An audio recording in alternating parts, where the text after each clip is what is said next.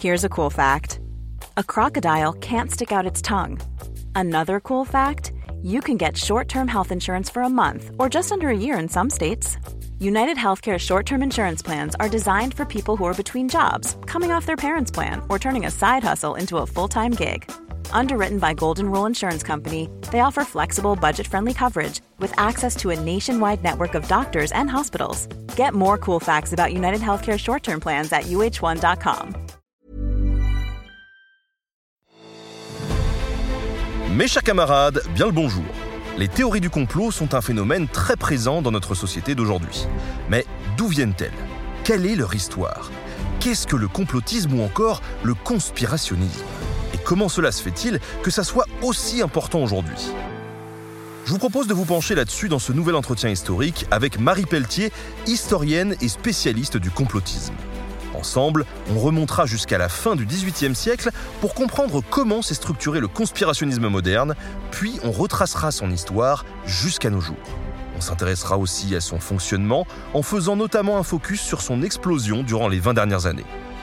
Bonne écoute sur Nota Bene.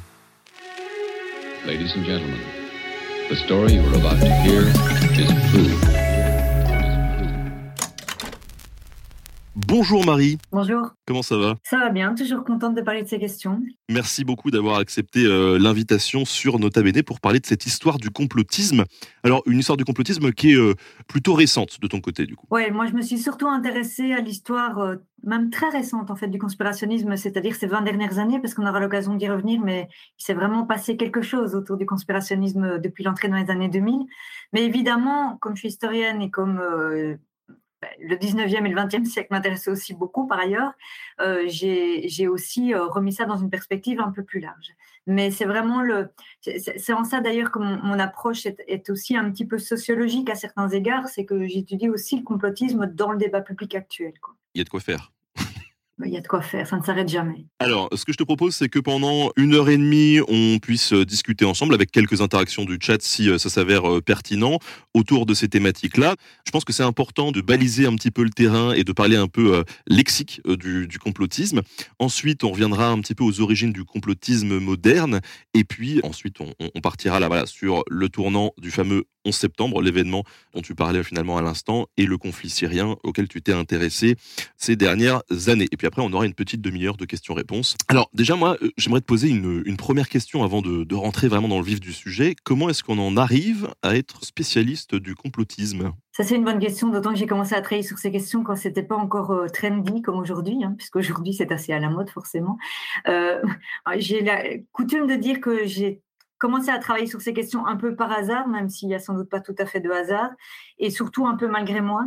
En fait, euh, ma, première porte d'entrée, ça a été la porte d'entrée de la propagande, euh, parce que euh, il faut savoir que dans les années 2000, j'avais beaucoup travaillé déjà sur les questions de lutte contre le racisme. Donc, j'avais déjà beaucoup étudié dans des centres de recherche en Belgique, pour faire bref, euh, les, questions d'antisémitisme notamment. Donc, comment, par un discours, on pouvait convaincre des populations euh, et, les, convaincre dans, une logique de haine. Et puis, l'entrée dans les années 2010, j'y reviendrai aussi tout à l'heure, mais je me suis intéressée particulièrement aux, printemps arabes et, et, à, et à la Syrie. Et je me suis assez vite rendu compte qu'il y avait une propagande très, très forte de la part euh, des régimes autoritaires de ces régions du monde, tout simplement, qui arrivaient à proposer un récit euh, qui arrivait à convaincre dans nos sociétés. Et en fait, c'est en, me penchant sur cette propagande, sur ce récit, qui vient aussi charrier de l'antisémitisme, donc il y avait aussi la question du racisme qui était là-dedans, que j'ai commencé à, à, percevoir que la logique conspirationniste était en fait un outil euh, un outil pour ces régimes, pour justifier leur répression, etc. Et que ça faisait beaucoup d'écho dans le débat public ici. Et c'est comme ça que, de fil en aiguille, j'ai envie de dire, j'ai commencé à, m'exprimer là-dessus, à travailler là-dessus, etc. Et à rattacher ça à, une approche plus, historique. Mais, donc, ce n'est pas, euh, c'est pas un espèce de choix où je me suis dit du jour au lendemain, je vais travailler sur le complotisme. Je voulais sensibiliser sur la série et donc j'ai compris que si je voulais sensibiliser sur la série, je devais étudier le phénomène conspirationniste. Et alors, Justement, c'est intéressant. Qu'est-ce qu'on appelle euh, conspirationnisme, complotisme? Il y a une différence ou est-ce que c'est des synonymes? Moi, je considère que ce sont des synonymes. Alors après, on peut euh, rentrer dans des querelles d'experts où chacun a sa définition, etc. moi, ce qui m'intéresse, c'est la manière dont on parle les choses dans le débat public. Et actuellement, dans le débat public, complotisme et conspirationnisme sont utilisés dans un sens très similaire. Il faut savoir qu'il y a quelques années, justement, quand j'ai commencé à travailler sur ces questions, on parlait surtout de complotisme. Ça, j'ai vu aussi un tournant depuis, je dirais, euh, depuis Trump, en fait, euh, où on a commencé beaucoup plus à utiliser le terme conspirationnisme. Je pense justement influencé par le monde anglo-saxon et, le, terme conspiracy, etc. Je pense que ce glissement, il est surtout dû euh, au tournant de Trump, etc., et, à l'influence du débat public américain sur les opinions publiques européennes. Voilà, moi j'aime bien, en fait c'est marrant parce que moi je préfère le terme complotisme parce que je, je, je, trouve que ça, ça décrit plus un imaginaire politique. Mais je dois constater que de plus en plus je dis conspirationnisme parce que je m'adapte au débat public, tout simplement. D'ailleurs, euh, question perso, mais est-ce que conspi, c'est pas un peu plus euh, péjoratif? Ouais, ouais, clairement. D'ailleurs, euh, on voit bien quand on dit les conspis, euh, pour parler d'une personne qui aurait une rhétorique complotiste, parce que déjà, qu'est-ce que ça veut dire être conspi hein? Il faudrait vraiment s'entendre là-dessus. C'est quand même souvent euh, très, très dénigrant et, ça fait partie d'ailleurs pour moi d'un des problèmes de l'anticomplotisme, cette tendance à être dans quelque chose de très méprisant et, et, donc de nourrir la, dynamique de, binarité en fait. Hein, et ça c'est très mauvais. Donc c'est pour ça que moi j'aime bien toujours dire c'est un, imaginaire politique global qui nous imprègne tous. Et il me semble que le mot complotisme se prête mieux à cette appréhension-là. Ben, ça c'est mon regard à moi.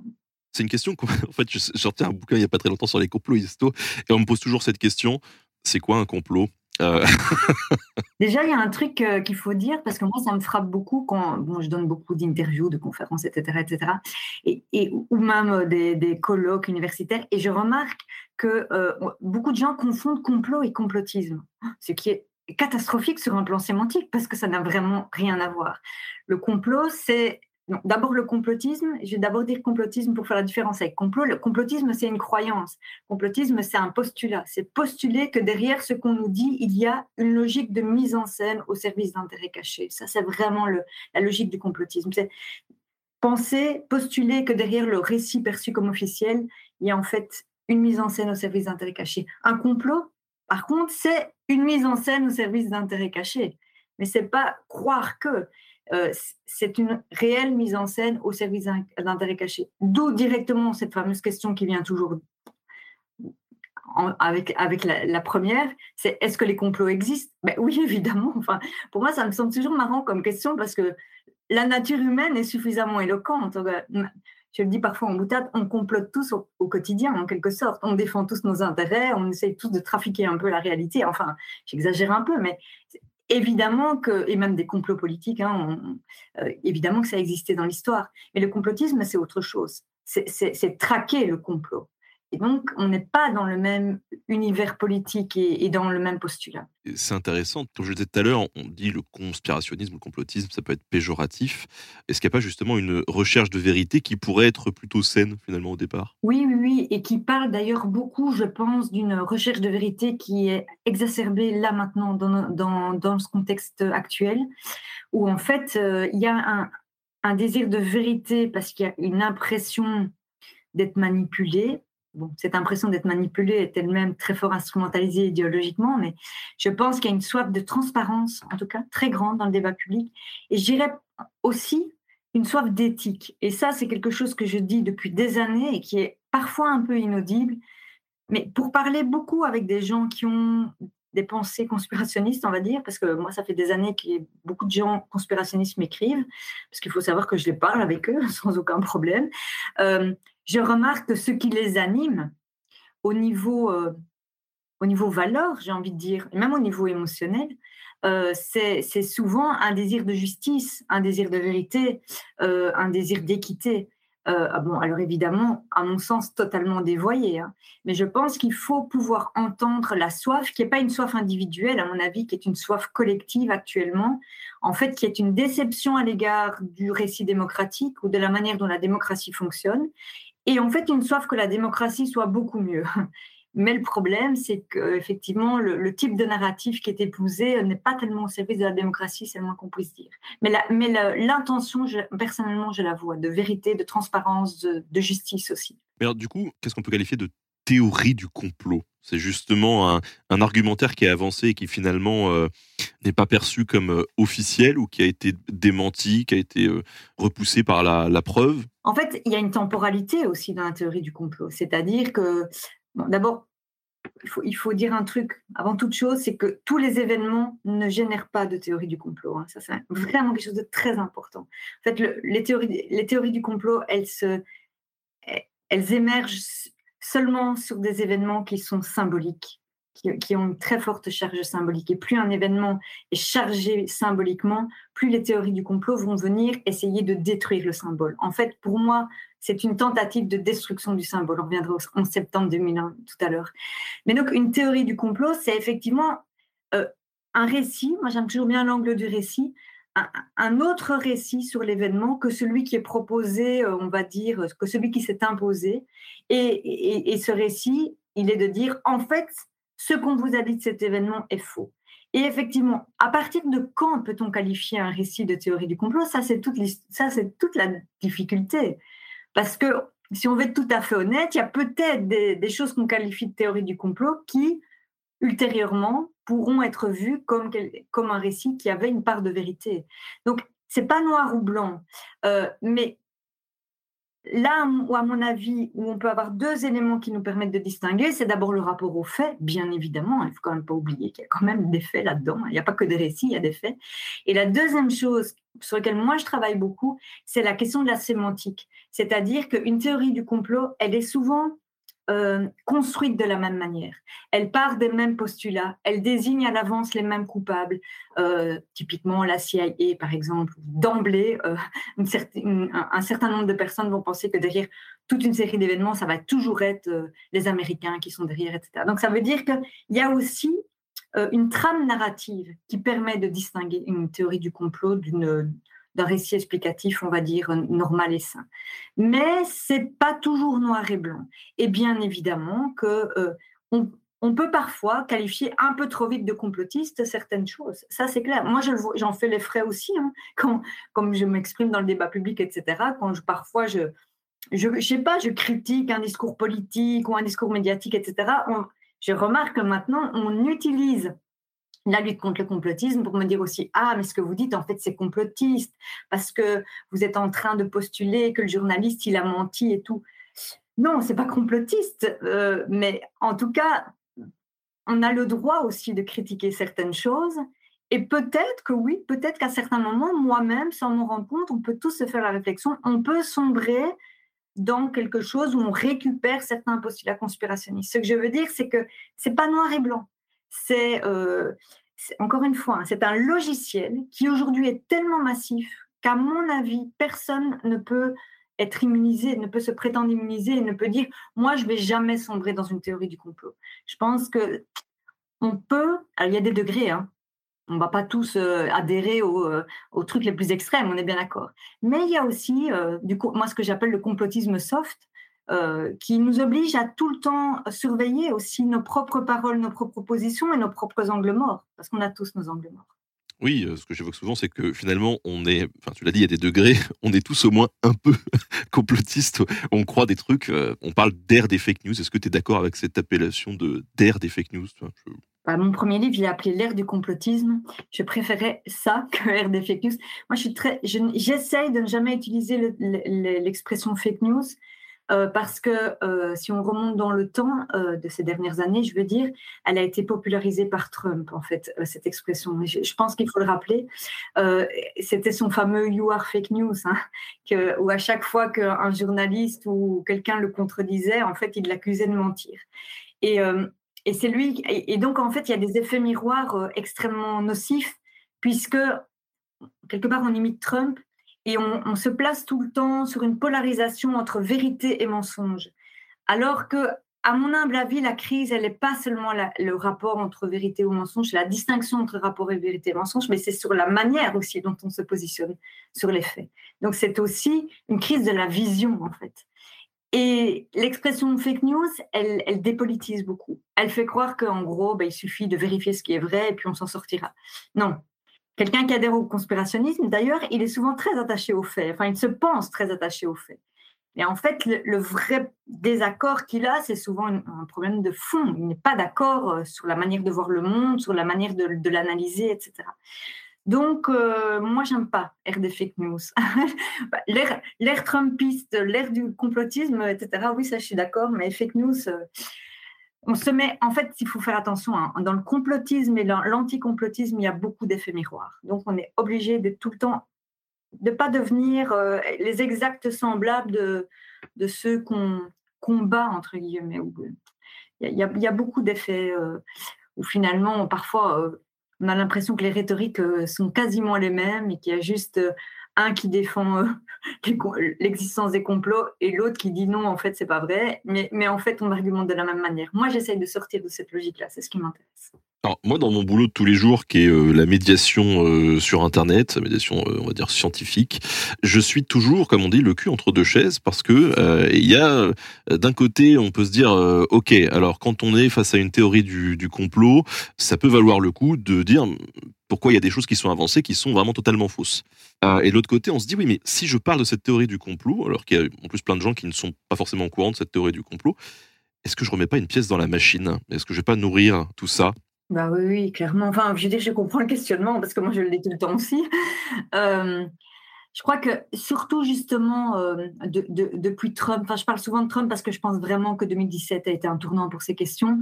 Euh, on est beaucoup rentré malheureusement, enfin moi je pense malheureusement dans, dans une croyance, parce que c'est une croyance, que si on débunk, on va combattre. Et bon, c'est toute la, cette période faste des débunkers, fact-checkers, etc. Euh, je, suis pas, quand je dis ça, il n'y a pas de mépris. Hein. Je pense que ce sont des outils intéressants. Moi-même, je vais, je vais chercher dans le travail des, des, des bunkers, bien sûr, quand j'ai besoin de contredire quelqu'un, etc. Il n'y a pas de mépris. Mais en fait, il y a quelque chose qui nourrit la machine. Parce que le problème du debunking aussi, c'est que c'est comme si c'était les sphères complotistes qui nous donnaient notre plan de travail qui nous disent ce qu'il faut débunker. Moi, ça, j'ai beaucoup de problèmes. C'est-à-dire qu'en fait, ils choisissent les angles. C'est eux qui, c'est leur obsession qu'on débunk tout le temps. Donc en fait, on nourrit l'obsession et on polarise sur les obsessions. Toujours les mêmes thèmes, toujours les mêmes sujets. Comme je disais, il y a plein de sujets qui ne génèrent pas de complotisme. Bon, mais pourquoi les débunkers, ils s'intéressent pas à ça? Parce qu'il y a aussi à faire. Enfin, je veux dire, le, problème du rapport au fait, il est plus large que le problème du complotisme. Quoi. Et donc, euh, effectivement, je pense qu'il y a quelque chose qui nourrit, c'est pour ça que je parlais aussi d'effet miroir, hein, où en fait, euh, quelque part, les débunkers ont besoin des sphères complotistes et vice-versa. Et d'ailleurs, en plus, on a maintenant les sphères complotistes qui se présentent elles-mêmes comme des débunkers, donc on ne s'y retrouve plus qui est qui, euh, encore une fois, où est la vérité finalement. parfois, ça devient un peu, quelque part, malheureusement, plus de la... Enfin, ça nous conduit vers une plus grande confusion encore. Et effectivement, quelque part, on met tout le temps en lumière leur propre rhétorique et leur propre théorie. Donc c'est pour ça, j'ai pas de recette magique, hein, je dis tout de suite, oh. malheureusement, mais je trouve que l'angle du récit, il est, il est vraiment intéressant, c'est celui que je travaille.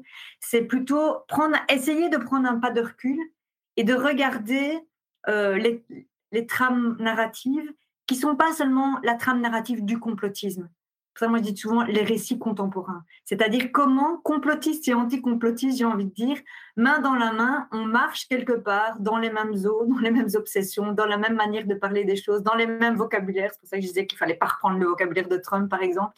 Ça, ça m'intéresse parce que ça déplace un peu les choses. Mais euh, oui, c'est un questionnement tout le temps. Hein. Puis même, je fais une toute petite parenthèse. Moi, par exemple, pendant la crise du Covid, j'ai été évidemment archi sollicitée sur les questions euh, anti-vax, machin et tout. J'étais dans un tiraillement absolument permanent en disant mais est-ce que ça a du sens que j'aille à la télé, à la radio, etc. Euh, pour euh, parler de ces questions? Ou est-ce que quelque part, on n'est pas en train de les nourrir, toutes ces croyances, etc. Parce qu'en fait, on ne parlait plus que de ça à un moment donné. C'était vraiment D'ailleurs, avec euh, des mouvements de recul que j'avais parfois pendant plusieurs jours, j'envoyais chier les médias, puis après je disais non, allez, il faut quand même y aller, c'est important de parler de ça. Toujours ce tiraillement. Et je pense que c'est important qu'on garde ce tiraillement, en fait. Qu'on soit tout le temps en réflexivité sur notre travail, sur ces questions, ça me semble extrêmement important, même si c'est pas confortable. Ah oui, c'est évident. Quand je parlais de remettre une pièce dans la machine, tu as été sollicité pour la réédition de Mein Kampf, une réédition commentée. Est-ce que tu peux vite fait nous, nous en parler? Est-ce que justement, ça, c'est pas, selon toi, une manière de remettre une pièce dans la machine? Ben, C'était ouais, c'était il y a, il y a 3-4 ans. Et je, me rappelle qu'il y avait eu tout un gros débat là-dessus, notamment en Belgique. C'est bon, pas une question simple. Euh, en fait, euh, j'ai pris position, euh, je l'assume hein, totalement, euh, contre cette réédition. En gros, je disais que mon point de vue à moi, hein, qui n'engage que moi, c'était plutôt qu'il fallait s'interroger sur pourquoi tout d'un coup on trouverait si important de rééditer ce texte, surtout dans un contexte de montée de l'extrême droite, etc. Et surtout sachant que ce texte, si on veut y avoir accès, c'est pas hyper compliqué d'y avoir accès, même s'il n'est pas édité, hein, vu qu'il circule sur le net, etc. Bon. Et donc, je m'interrogeais. En fait, c'était surtout une occasion. quand je disais que j'étais contre, il y avait un peu une partie de provocation, mais pas seulement. Quand je dis provocation, c'est essayer de faire réfléchir en disant, mais tiens, pourquoi là maintenant, euh, je dirais 70 euh, ans, si je compte bien, après le début de la, première, la Deuxième Guerre mondiale, euh, on a une espèce de volonté de, quelque part, à mon sens, de rebanaliser des textes qui ont quand même conduit au génocide juif, il faut le rappeler. Alors, je sais tout de suite l'argumentaire euh, en face, qui est de dire, oui, mais justement, c'est une question de, de mettre en contexte ces textes, de donner des clés de lecture, des clés de compréhension, etc. J'entends cet argument, je ne suis pas totalement convaincue que l'éditeur soit vraiment motivé par de la pédagogie et de la mise en perspective. Voilà, ça, je ne suis pas totalement convaincue que ce soit ça. Euh, je pense qu'il y, a quelque chose de mercantile. Je pense qu'on sait que ces textes-là, euh, bah, ça va bien marcher.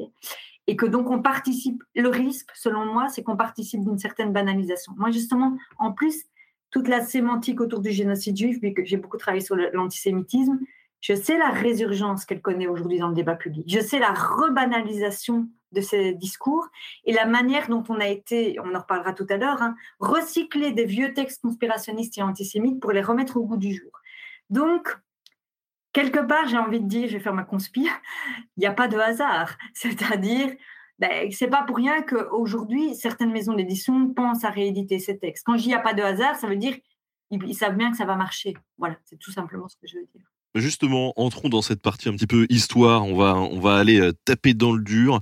Et je te propose de revenir un petit peu aux origines du complotisme moderne. Alors, c'est vrai, quand on a préparé euh, euh, cette émission, je t'ai dit, bon, le complotisme, est-ce que ça existe depuis longtemps? Quelle question un peu rhétorique, parce que oui, ça existe depuis longtemps. Mais est-ce que tu peux nous en dire un petit peu plus? À partir de quand on pourrait dire qu'il y a eu un, véritable essor finalement de ce complotisme? Déjà, effectivement, je dis toujours un peu en boutade qu'à mon, sens, ça, a toujours existé dans l'histoire humaine. Alors, pas tout à fait euh, tel qu'on la connaît aujourd'hui, bien sûr, hein, mais en tout cas, euh, l'idée de, postuler qu'on nous ment, qu'on nous manipule, etc., bon, c'est quelque chose qu'on peut retrouver déjà dans des textes antiques, etc. Je veux dire, c'est ancien, bien évidemment. Par ailleurs, il faut dire une autre composante, c'est que n'oublions pas que l'Europe euh, a une histoire d'antisémitisme très marquée, très profonde, et que l'antisémitisme, enfin que le conspirationnisme ou le complotisme est, lié très profondément à l'histoire de l'antisémitisme, puisqu'il a beaucoup servi à justifier la haine anti-juive, bien évidemment, en, ben, en accusant les juifs d'être toujours derrière les malheurs qui arrivaient. Et ça, c'est quelque chose qu'on voit déjà au Moyen Âge, etc. Euh, euh, quand on les a accusés de oui, de, de, de enfin, oui, de, tous les mots du siècle, cette logique de recherche du bouc émissaire, forcément, c'est aussi postuler qu'il tire les ficelles dans l'ombre. Donc, il y, avait cette trame, c'est ça que je veux dire, qui était déjà présente depuis longtemps. Moi, par contre, mais ça, on, a eu déjà l'occasion d'évoquer, c'est que je fais remonter, euh, remonter ça, euh, en tout cas dans la forme structurée idéologiquement du complotisme contemporain, je fais, c'est pas seulement moi d'ailleurs, remonter ça à la deuxième moitié du XVIIIe siècle, en tout cas dans le contexte francophone, euh, sachant que l'antisémitisme en France c'est quelque chose de particulier aussi. Euh, c'est pas pas seulement la Belge que je suis qui le dit, mais il y a, y a, aussi un antisémitisme français euh, qui est pas tout à fait le même que dans les autres pays. Et on a une une comment dire, euh, une littérature conspirationniste qui apparaît aussi dans le contexte de la pré-révolution française. Ça, et ça, j'aurai l'occasion d'en reparler un petit peu après, mais c'est très important de le comprendre parce que euh, on a des écrits conspirationnistes qui apparaissent pour en fait discréditer l'élan révolutionnaire, c'est-à-dire pour dire que, euh, en gros, il faudrait, comment dire, la monarchie et l'Église catholique euh, sont attaquées par des forces occultes, quoi. Avec, enfin des forces occultes entre guillemets, hein, avec déjà l'imaginaire des illuminés de Bavière, hein, dont on, réentend beaucoup parler, euh, des francs-maçons. et donc que ce serait en gros un complot de la franc-maçonnerie pour déstabiliser l'Église, le roi, etc. Et donc on a déjà cette volonté de discréditer en fait un mouvement d'émancipation. Et ça, je pense que c'est vraiment important pour comprendre l'ancrage du conspirationnisme contemporain. C'est qu'en fait, cette littérature, elle vise à dire, à, en fait, à servir la réaction, si j'ai une lecture politique, à servir euh, le, maintien des forces, euh, des forces autoritaires, puisque c'est rien d'autre que ça. Après, très rapidement, là j'avance un petit peu dans le temps juste pour donner la trame, justement ça va se charrier parallèlement de sémantique antisémite, bien évidemment, notamment au cours du 19e siècle, où on le sait, hein, l'antisémitisme au 19e siècle, il connaît vraiment des, embrasements, je ne sais pas comment le dire autrement, et donc, le complot maçonnique va devenir volontiers le complot judéo-maçonnique euh, et ou le complot juif. Et on a toute une série de textes qui sont des textes très mauvais. Hein. Enfin bon, de toute façon, les textes, les textes antisémites, forcément, ne sont pas très bons au niveau littéraire, souvent, euh, qui, au 19e siècle, qui décrivent qu'en fait les juifs fomentent des révolutions, c'est d'ailleurs toujours cet imaginaire que la révolution est en fait un mensonge, fomentent des révolutions pour en fait imposer leur pouvoir. Note, alors les révolutions politiques, mais aussi les révolutions économiques, révolution industrielle, la révolution industrielle au 19e siècle, etc. L'idée que finalement les juifs tirent les ficelles et que ce qu'on nous présente comme des révolutions, c'est en fait euh, un leurre au service d'une petite minorité mal agissante. Donc ça, on a euh, donc euh, je suis vraiment en train de le faire très, très, très rapide, mais j'aime bien donner la trame parce que je trouve c'est intéressant. Et on a, on a un peu le, la cristallisation de cette logique euh, dans un texte dont on, on dirait un mot, mais à la jonction entre le 19e et le 20e siècle, qui est les protocoles des sages de Sion, donc, sur, lequel tu t'es exprimé aussi, qui, est, qui est un texte complotiste, bien évidemment, commandé par la police du tsar et très très, très, très, très probablement fabriqué en France. Je ne sais pas que je veux charger la France, hein, mais c'est parce que on voit quand même le 1, euh, qui, euh, qui décrit ce qui serait un plan de conquête du monde par les Juifs à travers les révolutions, etc. On a, c'est pour ça que j'ai dit que la trame narrative, elle est vraiment limpide, en fait. Et, les protocoles de de Sion, excusez-moi, je reviens toujours avec mon petit prisme de lecture révolutionnaire, mais apparaît aussi dans un contexte pré-révolutionnaire, puisque c'est le contexte de la pré-révolution russe, et que c'est une arme pour, euh, pour convaincre le tsar, mais pour discréditer les opposants, pour charger les, pour charger les juifs, bien évidemment aussi, de ce qui est en train de se passer. Et donc, on a toujours cette logique finalement, enfin, selon moi, hein, c'est ma lecture politique, qu'en fait, des acteurs autoritaires et réactionnaires comprennent que le complotisme, c'est quelque chose qui peut servir euh, leur maintien le maintien de leur domination et qui peut servir aussi la haine des juifs, qui est, qui, est très forte à cette époque. Et j'ai coutume de dire que, euh, en fait, début du XXe siècle, puisque je remonte encore un peu, ce complotisme-là, ce type de croyance-là, il est très mainstream dans nos sociétés. Ça, je pense qu'on l'a oublié, c'est normal parce qu'on n'a pas connu cette période. Euh, mais le, les propos complotistes, le fait d'accuser les juifs d'être derrière tout, etc., c'était extrêmement banal, malheureusement. Parce que toute cette littérature fin du 19e, les protocoles des sages de Sion, etc., en fait, vont être utilisés, notamment dans la période du pré-génocide, il faut vraiment le rappeler, hein, parce que c'est une arme discursive qui a servi à justifier l'entreprise génocidaire. Je pense que ça, si on l'oublie, on, oublie le danger du complotisme. C'est que évidemment, euh, ben, Hitler euh, a fait référence au protocole des sages de Sion, etc., pour justifier son projet génocidaire. Donc, on est vraiment dans une justification directe de, la haine et de pire que la haine, hein, de, la logique d'extermination. Et ce qu'il faut comprendre, là je suis vraiment en train de juste donner la, ligne historique très très très globale, c'est que évidemment, enfin j'ai envie de dire évidemment parce qu'il ne manquerait plus que ça, qu'après le génocide, on s'est rendu compte, il y a eu quand même une prise de conscience dans les opinions publiques européennes de ce à quoi euh, tout, tout, ce discours finalement antisémite et donc aussi complotiste avait conduit. Et donc il y a eu d'abord l'interdiction de certains ouvrages juste après la Deuxième Guerre mondiale à la vente, bah, notamment les protocoles de Sèche de d'ailleurs, qui ont été interdits en tout cas dans nos pays. Et il y a eu surtout une volonté collective, ça c'est hyper important à, appréhender, de marginaliser ces discours. C'est toute la jeunesse, bon, c'est la construction européenne, c'est euh, le plus jamais ça, etc. C'est l'idée qu'ensemble, en société, moi c'est ce que j'appelle le récit démocratique, on va dire contemporain en tout cas, qu'on allait tout mettre en œuvre pour marginaliser l'extrême droite, euh, euh, combattre l'antisémitisme, etc. Ce que je veux dire, c'est qu'on a connu, du coup, non pas une disparition de ce, de ce type de discours, ça ce serait trop beau, bien sûr, mais on a connu un tassement et une marginalisation durant la deuxième moitié du XXe siècle. Bien sûr, il y avait encore des théories du complot, machin et tout, mais il n'y avait pas l'aspect mainstream, c'est ça que je veux dire.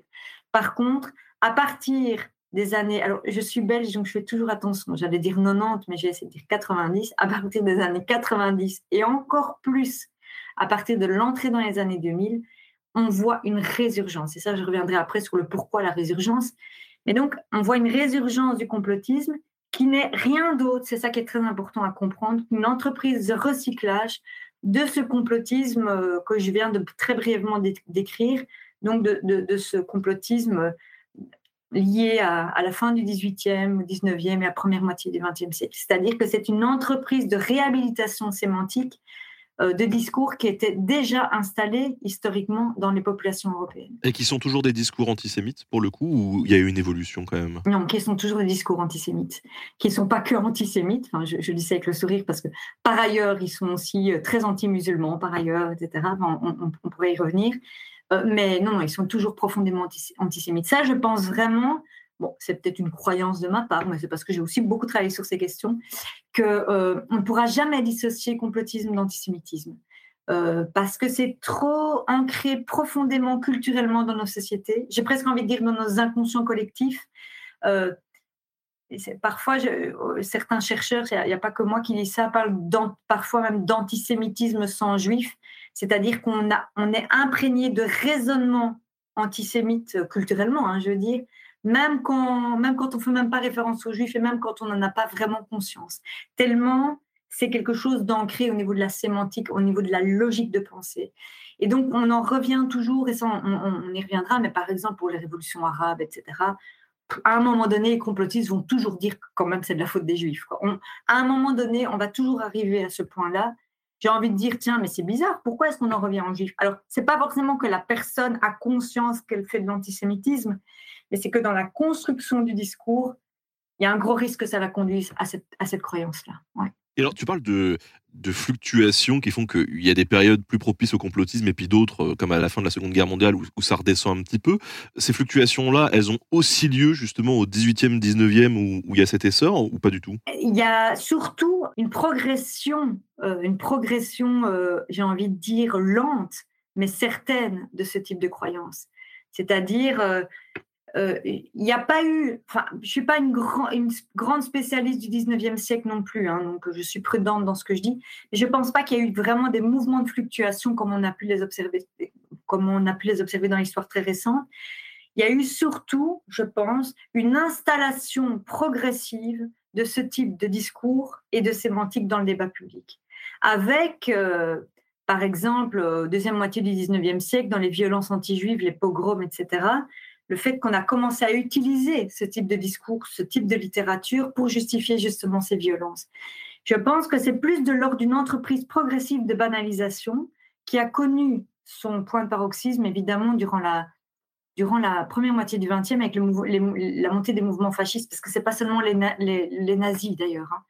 euh, c'est aussi plus largement les fascismes européens. Euh, par exemple, en, Belgique, on a eu aussi notre version locale. Enfin, je veux dire, voilà, partout, euh, partout, il y a eu de plus en plus quelque chose de l'ordre de la mainstreamisation. D'ailleurs, si euh, certains d'entre nous ont encore des grands-parents ou en ont connu avant, qui ont connu cette période, et qu'on peut encore en parler avec eux, euh, le fait, euh, la croyance que les, Juifs étaient quand même coupables de, certains malheurs qui arrivaient ou de la crise économique, etc. Moi, je le sais pour en avoir un peu parlé avec mes grands-parents, c'était quelque chose d'extrêmement répandu comme croyance dans la population.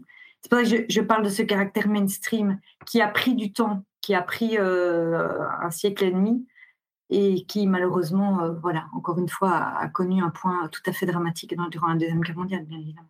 Est-ce que le public visé par des ouvrages conspirationnistes est différent aujourd'hui que ce qu'il était à l'époque. Par exemple, les protocoles des sages de Sion, c'est un texte qui visait à la base, avant d'être édité pour le grand public, de convaincre, en tout cas de renforcer les convictions qu'on essayait de porter auprès du tsar, donc d'une personne d'influence, avant qu'il retombe sur le grand public. Est-ce que voilà, ce public, il a changé? Est-ce qu'aujourd'hui c'est pareil? Est-ce que Ouais, effectivement, c'est un truc, euh, une question assez intéressante à laquelle j'ai un peu réfléchi parce que c'est un angle euh, auquel j'avais pas vraiment pensé en ces termes-là. Euh, il est vrai que on a eu plusieurs fois par le passé des exemples d'écrits conspirationnistes qui étaient surtout faits pour convaincre des leaders politiques ou des leaders d'opinion, on pourrait dire. Cela étant dit, par exemple, si on prend les protocoles des sages de Sion, ça n'a pas empêché une diffusion grand public très vite, très vite après la création du texte. Euh, donc je pense quand même qu'on ne peut pas dissocier le complotisme, c'est vrai que pour moi, c'est une arme de pouvoir. Je disais tout à l'heure, c'est une arme de maintien des logiques de domination, etc. Donc, c'est logique, quelque part, en tout cas historiquement, que ça a été aussi une arme pour convaincre des, puissants, on pourrait dire ça comme ça. Mais en même temps, c'est une arme discursive pour essayer de rallier la population à sa cause. Ça, je pense que c'était déjà le cas, finalement, en première moitié du XXe siècle. Bah, par exemple, quand Hitler euh, parle de, parle de ses écrits, etc., c'est pour convaincre les gens qu'il faut tuer les juifs. Hein, c'est très clair. Il y avait déjà cette idée aussi d'outils directs des leaders pour convaincre les opinions publiques. Aujourd'hui, à mon avis, ce qui est un peu différent, enfin, qui s'est encore accentué, c'est la question de la massification de l'accès à ces textes, bien évidemment à travers le web. C'est-à-dire que euh, par exemple, il y a une erreur d'analyse parfois que j'entends dans la presse ou sur les réseaux ou quoi, c'est qu'on croit que le complotisme, c'est un truc de personnes radicales. On croit que c'est un truc d'extrême droite, éventuellement d'extrême gauche, mais qu'entre les deux, ça ne touche pas. C'est faux, c'est archi faux. Les, écrits complotistes aujourd'hui, touchent, ils touchent pardon, absolument toutes les familles politiques. Euh, donc, il n'y a pas du tout des, c'est pas une niche. Alors bien sûr, il y a aussi des niches par ailleurs qui sont dans des trucs plus extrêmes et tout, ça on le sait. Mais ce sont des écrits qui sont diffusés très largement. En fait, je crois qu'en partie c'était déjà le cas par le passé, mais qu'aujourd'hui, euh, en plus, bon, là c'est la militante qui va dire une petite, phrase, mais on est dans un, on est dans un contexte aujourd'hui très réactionnaire. C'est-à-dire qu'on a quand même, on le voit, qui a monté de l'extrême droite, etc. Hein, on a quand même une volonté, on le voit, de, force réactionnaire en, termes politiques, hein, je veux dire, de, de, convaincre tout simplement les populations. Et forcément, comme le complotisme est quand même fort répandu, ben, ça va être c'est utilisé pour rallier largement à, leur cause. Et on le voit ben, sur les réseaux sociaux, etc., avec aujourd'hui aussi une diversification des formats l'importance, on y reviendra tout à l'heure, mais l'importance du format vidéo aujourd'hui pour la rhétorique complotiste, euh, c'est vraiment, euh, vraiment tout à fait déterminant. Beaucoup de, jeunes, et pas que des jeunes d'ailleurs, hein, tous les âges, euh, aujourd'hui ne lisent plus ou ne lisent presque plus parce qu'ils ont, parce ont la flemme, et surtout parce qu'il y a d'autres formats qui leur permettent d'éviter de passer par la lecture. Et ça, on peut leur faire confiance aux sphères conspirationnistes pour diversifier les formats. Et pas depuis cinq ans, hein. ils ont de l'avance hein, sur nous, depuis 20 ans les, sphères conspirationnistes ont déjà produit ce type de contenu bien avant, j'ai envie de dire bien avant les progressistes, euh, c'est-à-dire dans les années 2000. Et donc, je pense aussi qu'il y a aujourd'hui la question du format qui a rendu encore plus accessible ce type de discours. Alors, on va euh, rentrer dans les périodes sur lesquelles toi tu as travaillé un petit peu plus. Tout à l'heure, tu nous disais qu'à partir des années, euh, fin des années 90, début des années 2000, il y, a, il y a un tournant. Il y a aussi une date célèbre, le 11 septembre, toi, tu considères que le 11 septembre 2001, c'est une date euh, clé et même pivot de l'histoire du, complotisme? Ouais, déjà de l'histoire tout court. Hein. Oui. je, dis souvent à mes étudiants euh, en disant bon, on ne pourra pas le voir, mais à mon avis, les historiens dans deux siècles, trois siècles, je ne sais pas, euh, prendront le 11 septembre comme le début d'une nouvelle grande période. Je n'en serais pas étonnée, en tout cas, d'une période de l'histoire, je veux dire. En tout cas, je, je le dis ça, j'en sais rien évidemment, mais je dis ça pour marquer que je pense vraiment que c'est un événement historique tout à fait majeur, comme il y en a eu peu en fait, parce qu'il a en plus touché vraiment, il a eu un impact vraiment international. Euh, euh, c'est-à-dire pas seulement dans, un contexte européen, américain, etc., mais vraiment global, directement global. Donc oui, je considère que euh, pour le complotisme, pour revenir quand même à ça, c'est le mythe fondateur des conspirationnistes contemporains. C'est-à-dire ce sur quoi ils vont faire reposer toute leur vision du monde. C'est comme si le 11 septembre, c'était vraiment, pour beaucoup de conspirationnistes contemporains, le fondement de ouais, leur fondement de leur logiciel politique. D'ailleurs, on peut, on peut faire le test, entre guillemets, mais on peut parler avec euh, n'importe quelle personne qui, qui adhère à un imaginaire complotiste. Il va généralement avoir euh, quelques dates clés qui, vont sortir dans l'argumentaire. Le 11 septembre en fait toujours partie, ça c'est une, une certitude. Et souvent aussi l'Irak en 2003 c'est vraiment euh, intéressant parce qu'on a vraiment quelque chose qui se passe 2001-2003 où on a l'impression que ça a creusé, mais j'expliquerai après comment, mais creusé une défiance et qu'à partir de là, plein de gens ont dit OK, la démocratie, on n'y croit plus et à partir de là, on va s'arrimer à un autre récit. Et donc, c'est vraiment en ces termes-là que je dis le 11 septembre est, majeur. C'est pas seulement que c'est un événement bien évidemment dramatique et tout, rappelons-le, hein, c'est un événement dramatique qui a fait beaucoup de morts et tout, mais c'est aussi quelque chose qui a, fait qui, a engendré, on pourrait dire, un basculement dans la manière de raconter le monde dans le débat public. Deux questions. Alors, pourquoi Et euh, question sous-jacente, est-ce qu'il y avait du coup un terrain qui était propice depuis quelques années à cette euh, pente-là? Bon, évidemment, le pourquoi, euh, c'est, je peux faire une thèse là-dessus. Mais est-ce qu'il y avait déjà un climat propice à ça? Oui, je disais qu'il y avait déjà eu déjà des, choses perceptibles dans les années 90 certaines résurgences conspirationnistes apparaissent en fait dans, les années 90. Je vais donner un exemple qui n'a rien à voir avec le 11 septembre, mais qui, en tant que Belge, a été assez marquant. Dans les années 90, on a eu l'affaire du trou en Belgique, hein, qui est une affaire de pédophilie, euh, qui a généré énormément de théories du complot, euh, avec l'idée qu'il y avait des réseaux de puissants qui auraient en fait protégé du trou, etc., etc. Et théorie du complot qui avait rencontrer une grande adhésion dans la population. Et en fait, c'est marrant parce qu'avant, comme on ne parlait pas de complotisme, très peu de gens ont mis le mot complotisme sur ce qui se passait. Alors que maintenant, avec le recul, je me dis, ah ouais, c'était fin des années 90. Donc, en fait, on avait déjà un climat propice au retour de ça. Alors, pourquoi ce climat propice au retour de ce type de croyance? En tant que, avec mon approche historique, euh, je m'intéresse beaucoup à la question de la mémoire.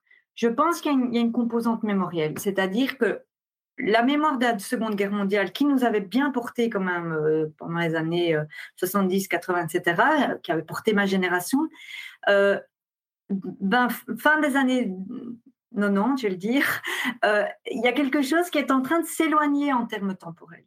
On le voit d'ailleurs aujourd'hui, 20 ans plus tard, avec le fait qu'aujourd'hui les derniers survivants sont en train de partir, etc. C'est-à-dire qu'on a plus, on a un accès moins direct à cette mémoire. Et quelque part, euh, tout ce récit, euh, il faut défendre la démocratie, plus jamais ça et tout, ben, il y a une lassitude. Et ça, je pense vraiment que c'est une espèce de, ligne de fond mémorielle, on pourrait dire. Et puis, surtout, les, enfin, pas surtout, par ailleurs, je ne vais pas dire surtout parce que je ne vais pas faire de hiérarchie. Par ailleurs, arrive le web. Ça, c'est quand même une question du, format, hein, justement, dans les années 90. Et le web se massifie complètement en même temps que le 11 septembre, parce que la massification du web, c'est-à-dire l'accès vraiment euh, de, l'ensemble de la population, c'est au début des années 2000, euh, et encore, hein, c'est pas encore toute la population, évidemment, au début des années 2000, mais il y a une massification, alors que dans les années 90, si on se rappelle, c'était encore relativement artisanal. Enfin, je souris parce que moi, je pense à comment ça se passait dans ma famille, l'accès au web, c'était artisanal. Et donc, pourquoi je raconte tout ça? C'est qu'évidemment, on a aussi, donc on a une ligne de fond mémorielle, on a un, format, enfin un, médium qui est en train d'exploser, qui va changer profondément nos sociétés. Et, là-dessus, on a un événement qui est un trauma collectif euh, absolument gigantesque. Je fais toujours le test quand je donne des conférences. Pour ceux qui m'ont déjà entendu en conférence, ils m'ont dit ouais, elle radote. Oui, je radote, mais parce que je trouve que c'est un test vraiment intéressant. Pour ceux d'entre nous, en tout cas, qui sont assez vieux pour avoir vécu le 11 septembre, en tout cas pour avoir été vivants à ce moment-là, je veux dire, euh, on sait tous, on se rappelle tous où on était quand on a appris le 11 septembre 2001.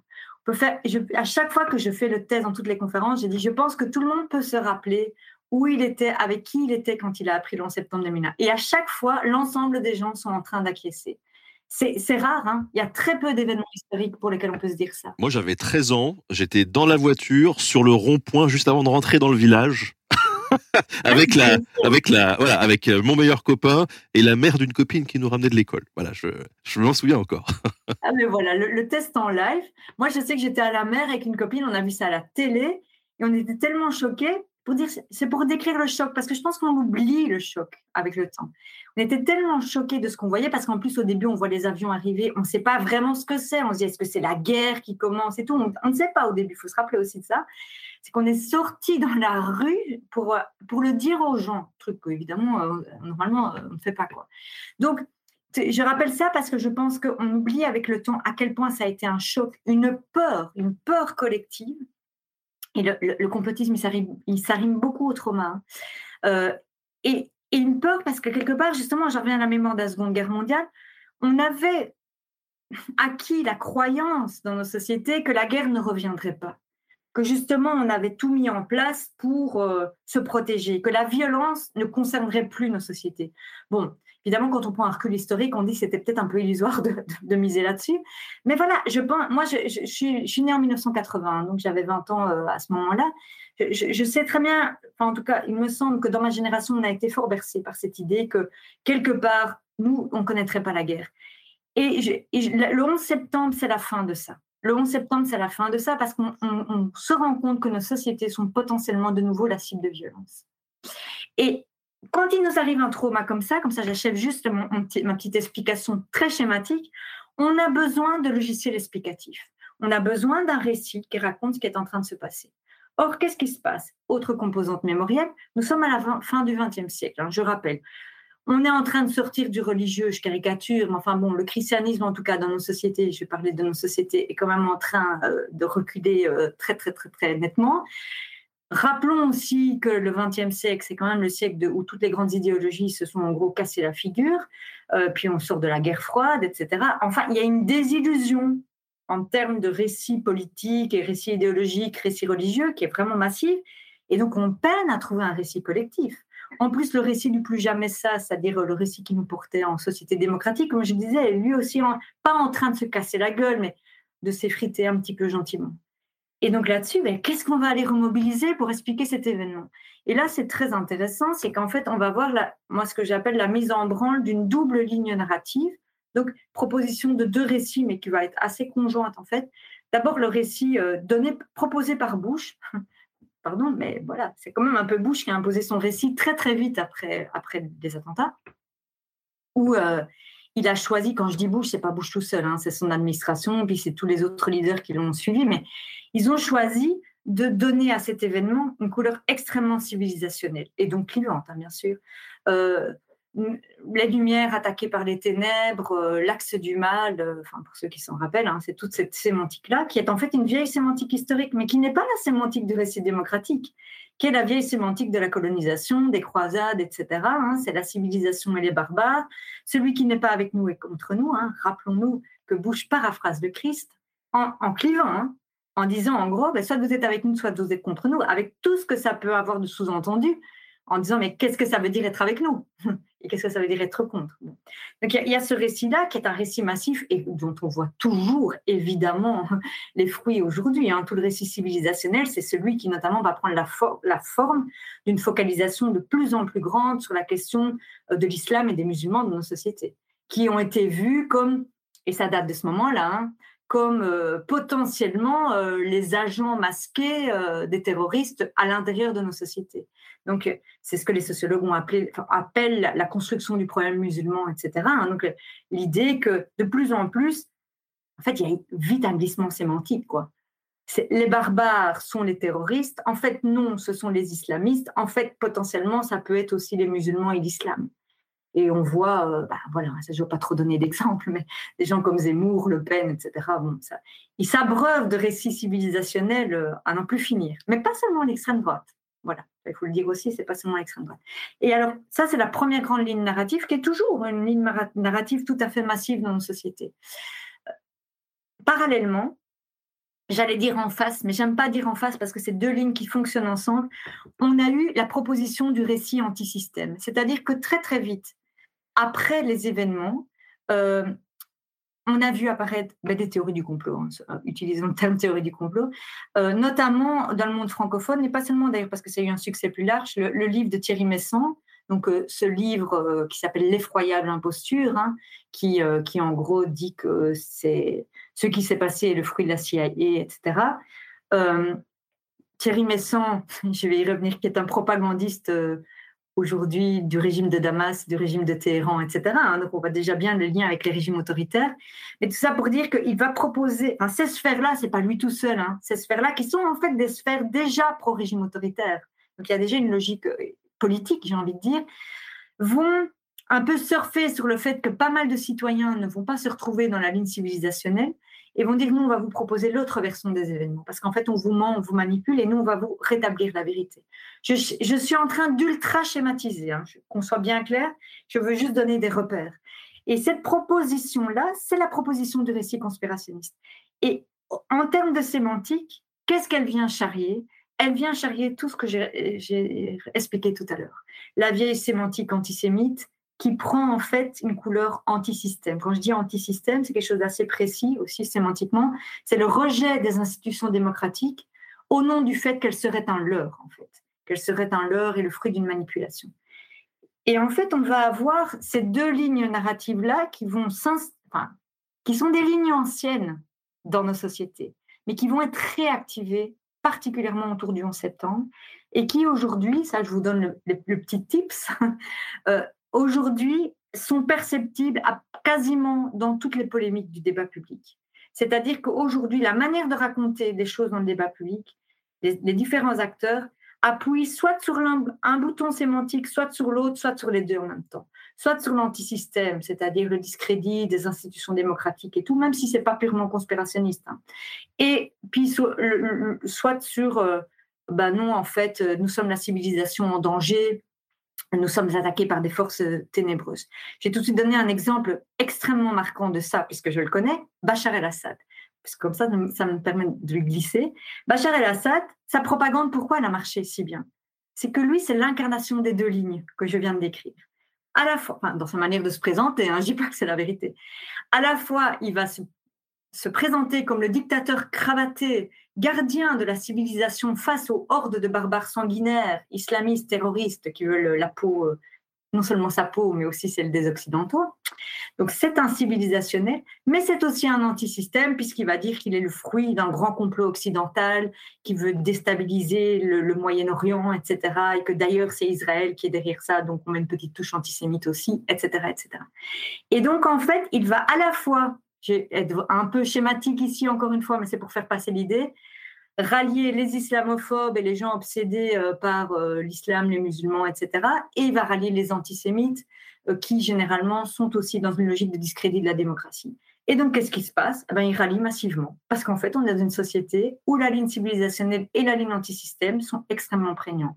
Encore une fois, je caricature un petit peu, mais à peine c'est intéressant pour revenir vite fait sur le 11 septembre. Bon, déjà, euh, il y a l'entièreté du chat, un peu moins de 500 personnes, qui nous a raconté sa journée du 11 septembre. Donc, effectivement, ça fonctionne. Et c'est vrai que euh, moi, euh, à la suite du 11 septembre, on, parlait tout à l'heure de l'essor de la vidéo, d'Internet, etc. Mais c'est vrai que quand j'étais 13 ans et influençable et que j'avais pas trop de recul, j'ai regardé quelques documentaires où effectivement, je me disais, c'est vrai que c'est c'est intéressant quand même que ces, ces poteaux ne soient pas tombés devant le Pentagone. Ça m'a l'air crédible tout ça. Bah, avec mes yeux d'un gamin de 13-14 ans par la suite, c'était des récits qui étaient crédibles. Ouais, ouais, ouais, totalement. Parce qu'en plus, on était moins, moins initiés à l'époque. Je veux dire, maintenant, aujourd'hui, les jeunes, quand même, ils sont un peu sensibilisés à ça dans les écoles. Il y a eu quand même de l'éducation média, etc., l'éducation à l'esprit critique. On a quand même bossé là-dessus ces dernières années. Mais nous, à l'époque, on n'avait pas tellement les outils pour décoder tout ça. Et, moi, je, me rappelle aussi très bien que euh, cette histoire, notamment brandie par Messan, qu'il n'y aurait pas eu d'avion sur le Pentagone, je me rappelle très bien qu'à l'époque, euh, je me suis dit que peut-être il disait la vérité. Mais aussi, pourquoi? Parce qu'aussi, on n'avait pas la, lecture pour comprendre pourquoi tout d'un coup, il y avait ce type de récit qui émergeait. Parce qu'en fait, évidemment, ça vient pas de nulle part. Et quand je dis que ça vient pas de nulle part, c'est pas un complot. Hein. Mais quand je dis que ça vient pas de nulle part, c'est que c'est construit idéologiquement. C'est qu'en fait, si on veut prouver, soi-disant, qu'il n'y a pas eu d'avion sur le Pentagone, c'est pas qu'on veut prouver qu'il n'y a pas eu d'avion sur le Pentagone. C'est pas ça le but. C'est en fait qu'on veut qu'on veut dire que que c'est les Américains qui sont coupables de tout et qui nous mentent et qui nous manipulent. C'est ça la véritable intention. L'avion ou bien euh, les tours qui sont pas tombés de la bonne manière, parce qu'il y a eu ça aussi, moi ça m'avait marqué, euh, c'est des prétextes. Enfin, c'est des prétextes. C'est ce qui est mis en avant, mais c'est au service d'une vision du monde. Quoi.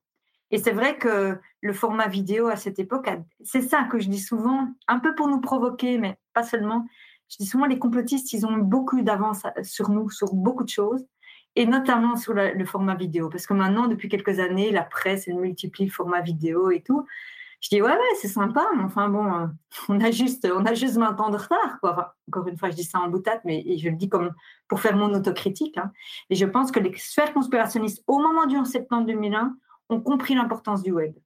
Euh, on a notamment énormément investi les forums. Si on se rappelle, dans les années 2000, c'était surtout les forums. Euh, il y avait des forums entiers qui, pour certains, existent encore, hein, étaient consacrés uniquement à décoder, décortiquer les événements du 11 septembre, avec des preuves dans tous les sens. Enfin, des preuves, quand je dis preuves, c'est entre guillemets, bien évidemment. Voilà, alors je vais juste dire encore un truc pour euh, terminer mon, petite explication générale sur le 11 septembre, c'est qu'il ne faut pas, à mon avis, dissocier le 11 septembre de l'Irak en 2003. Je pense qu'il faut vraiment mettre les deux ensemble parce que tout le récit de Bush, euh, il, a, il a trouvé son incarnation en quelque sorte dans l'invasion de l'Irak, où en fait, il faut se rappeler qu'en 2003, il, a, il se sert du 11 septembre, bien sûr, en toile de fond, hein, parce que c'est toujours dans l'idée, euh, il faut euh, faire des représailles par rapport à ce qui s'est passé et tout. Et puis surtout, il y a le fameux mensonge de l'administration Bush, donc il prend le prétexte que Saddam Hussein aurait les armes de destruction massive. On sait aujourd'hui que c'était un mensonge, etc. Enfin, je dis on sait aujourd'hui, on savait déjà à l'époque, hein, d'ailleurs, hein, rappelons-le. Et donc, il ment ostensiblement pour justifier cette invasion. Il y a une opposition massive dans nos sociétés à cette invasion, rappelons les grandes manifestations un peu partout dans le monde contre cette invasion. Et en fait, ça, les sphères conspirationnistes vont l'exploiter à mort. Ils vont dire, voyez ça, 2003, c'est la preuve du mensonge. Ça fait déjà depuis 2001 qu'on vous dit que les Américains sont des menteurs, vous mentent, mettent en scène et tout. Maintenant, vous en avez la preuve. Et c'est pour ça, à mon humble avis, que les conspirationnistes ne dissocient jamais 2001 de 2003. Parce que pour eux, ça fait partie du même package en tant que preuve, entre guillemets. Et euh, c'est un moment politique qu'on paye encore aujourd'hui.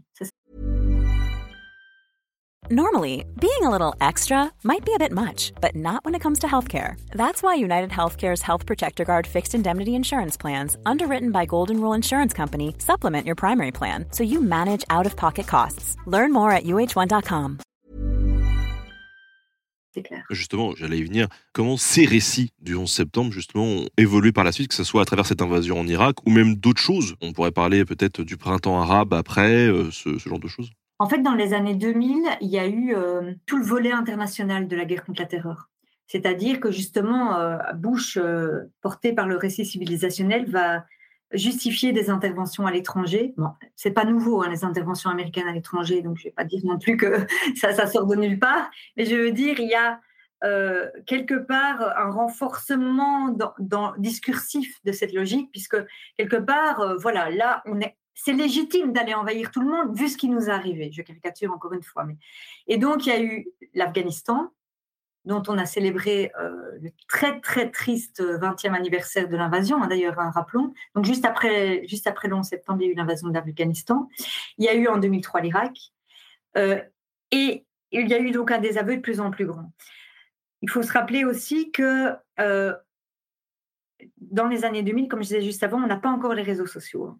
Il faut aller voir pourquoi je le dis. C'est qu'on a encore les forums, etc. Mais on a des illusions qui s'installent, euh, cette idée de plus en plus grande que euh, l'Occident manipule, qui est une ancienne idée, mais qui est, vraiment réactivée.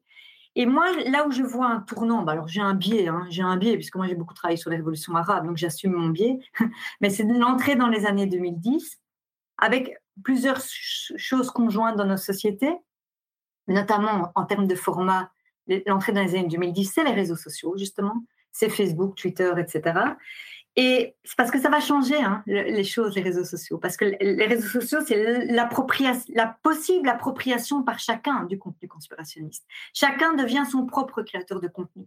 Chacun peut proposer sa propre petite vidéo, etc. Ça, en termes de massification, euh, bon.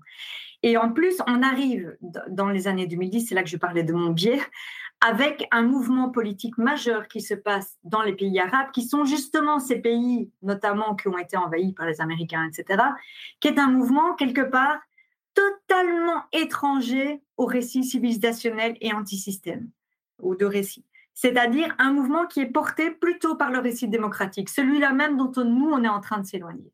C'est-à-dire un mouvement d'émancipation sociale de personnes qui, euh, rappelons-le, hein, en Libye, en Égypte, en Tunisie, en Syrie, etc., de citoyens qui se lèvent contre des régimes dictatoriaux et qui demandent l'aide aux Occidentaux. Quand je dis l'aide, je ne parle même pas d'aide militaire, hein, je parle de soutien citoyen, etc., en disant, mais voilà, nous, on veut la démocratie.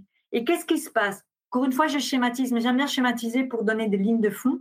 Qu'est-ce qui se passe dans les opinions publiques occidentales? C'est que c'est inaudible dans, le contexte que je viens de décrire dans le contexte où on est à la fois euh, les musulmans sont des, sont des barbares, sont des terroristes potentiellement en tout cas, et dans le contexte où euh, la démocratie est un leurre et juste un prétexte à, de la manipulation. Pour ça, je dis que c'était du pain béni pour les dictatures, qui ont pu euh, réprimer ces mouvements d'émancipation en surfant sur les désaveux occidentaux, en surfant à la fois sur euh, l'idée, ben, en fait, tous les opposants sont des terroristes, très pratique, hein, en utilisant cette idée-là, et en utilisant l'autre idée qui est, ben, en fait, on vous dit qu'il y a des révolutions, mais ce n'est pas des révolutions, c'est des plans de déstabilisation de la part de l'Occident, des États-Unis, d'Israël. D'ailleurs, vous avez bien vu en Irak, ils, nous déjà, ils vous avaient déjà menti. Donc, en fait, qui vous dit qu'ils ne vous mentent pas encore? Et ça, on a eu notamment très fort avec l'intervention en Libye, hein, début des années 2000, en 2011, où on a en fait une incompréhension très grande dans les opinions de ce qui est en train de se passer, parce qu'en Libye, il y a un vrai mouvement démocratique. la Libye et l'Irak, ça n'a rien à voir. Euh, c'est-à-dire que la Libye, il y a un vrai mouvement démocratique en place. Il y a une vraie répression de la part de Kadhafi. Encore une fois, qu'on soit pour ou contre l'intervention, ça c'est un autre débat. Mais en tout cas, il y a une, demande d'émancipation sociale. Or, plein de gens ne vont pas voir ça. Vont simplement voir ah mais voilà, c'est de nouveau l'Irak. C'est de nouveau l'Occident qui simplement nous ment pour aller imposer sa domination, etc., etc. Et donc, en fait, pourquoi je raconte ça, c'est qu'on n'a pas du tout vu les mouvements d'émancipation qui nous venaient des sociétés arabes. Et on n'a pas vu quelque part, et ça, je me positionne personnellement en disant ça, mais que ces citoyens-là étaient en train de nous redonner le goût, enfin pouvaient potentiellement nous redonner le goût de nous battre pour le récit démocratique. Ce qu'on avait un peu perdu, ce qu'on était en train de perdre dans nos sociétés. Pour moi, c'est l'inversion des... C'est l'inversion entre l'apprenant et, et, le prof, quoi, dans les années 2010. Puisque nous, ça fait des siècles qu'on croit que c'est nous qui expliquons à tout le monde qu'est-ce que c'est la démocratie. En fait, ce qui se passe dans les années 2010, c'est l'inverse. C'est des peuples, enfin, quand je dis des peuples, j'aime pas l'expression peuple parce que c'est généralisant, des citoyens extra-occidentaux qui nous réexpliquent ce qu'est la démocratie. Et nous, euh, quelque part, on les envoie chier.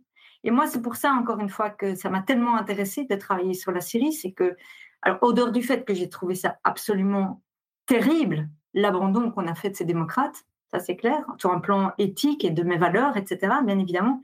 Mais aussi, je me suis rendu compte que ça disait énormément sur la situation politique en Europe et en Occident. Justement, tiens, tu as commencé à initier tout à l'heure un petit peu le sujet. Est-ce qu'on peut rentrer un peu plus dans le fond de ce conflit syrien et de ce sur quoi tu as pu travailler? Alors, petite euh, précision personnelle, parce que je trouve que c'est extrêmement important de toujours bien dire d'où on parle quand on parle de, des questions sur lesquelles on a beaucoup travaillé.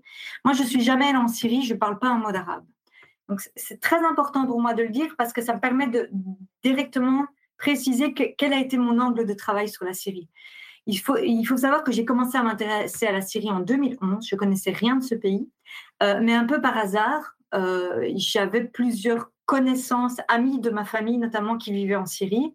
Euh, notamment quelqu'un, pour ceux qui sont intéressés, peut-être certains ont déjà entendu son nom, qui s'appelle le père Paolo Dalloglio, qui est un jésuite italien qui vivait en Syrie depuis très longtemps, qui avait fondé là-bas un monastère dédié au dialogue islamo-chrétien, etc. Une figure assez connue en Syrie, assez connue en Italie aussi, etc.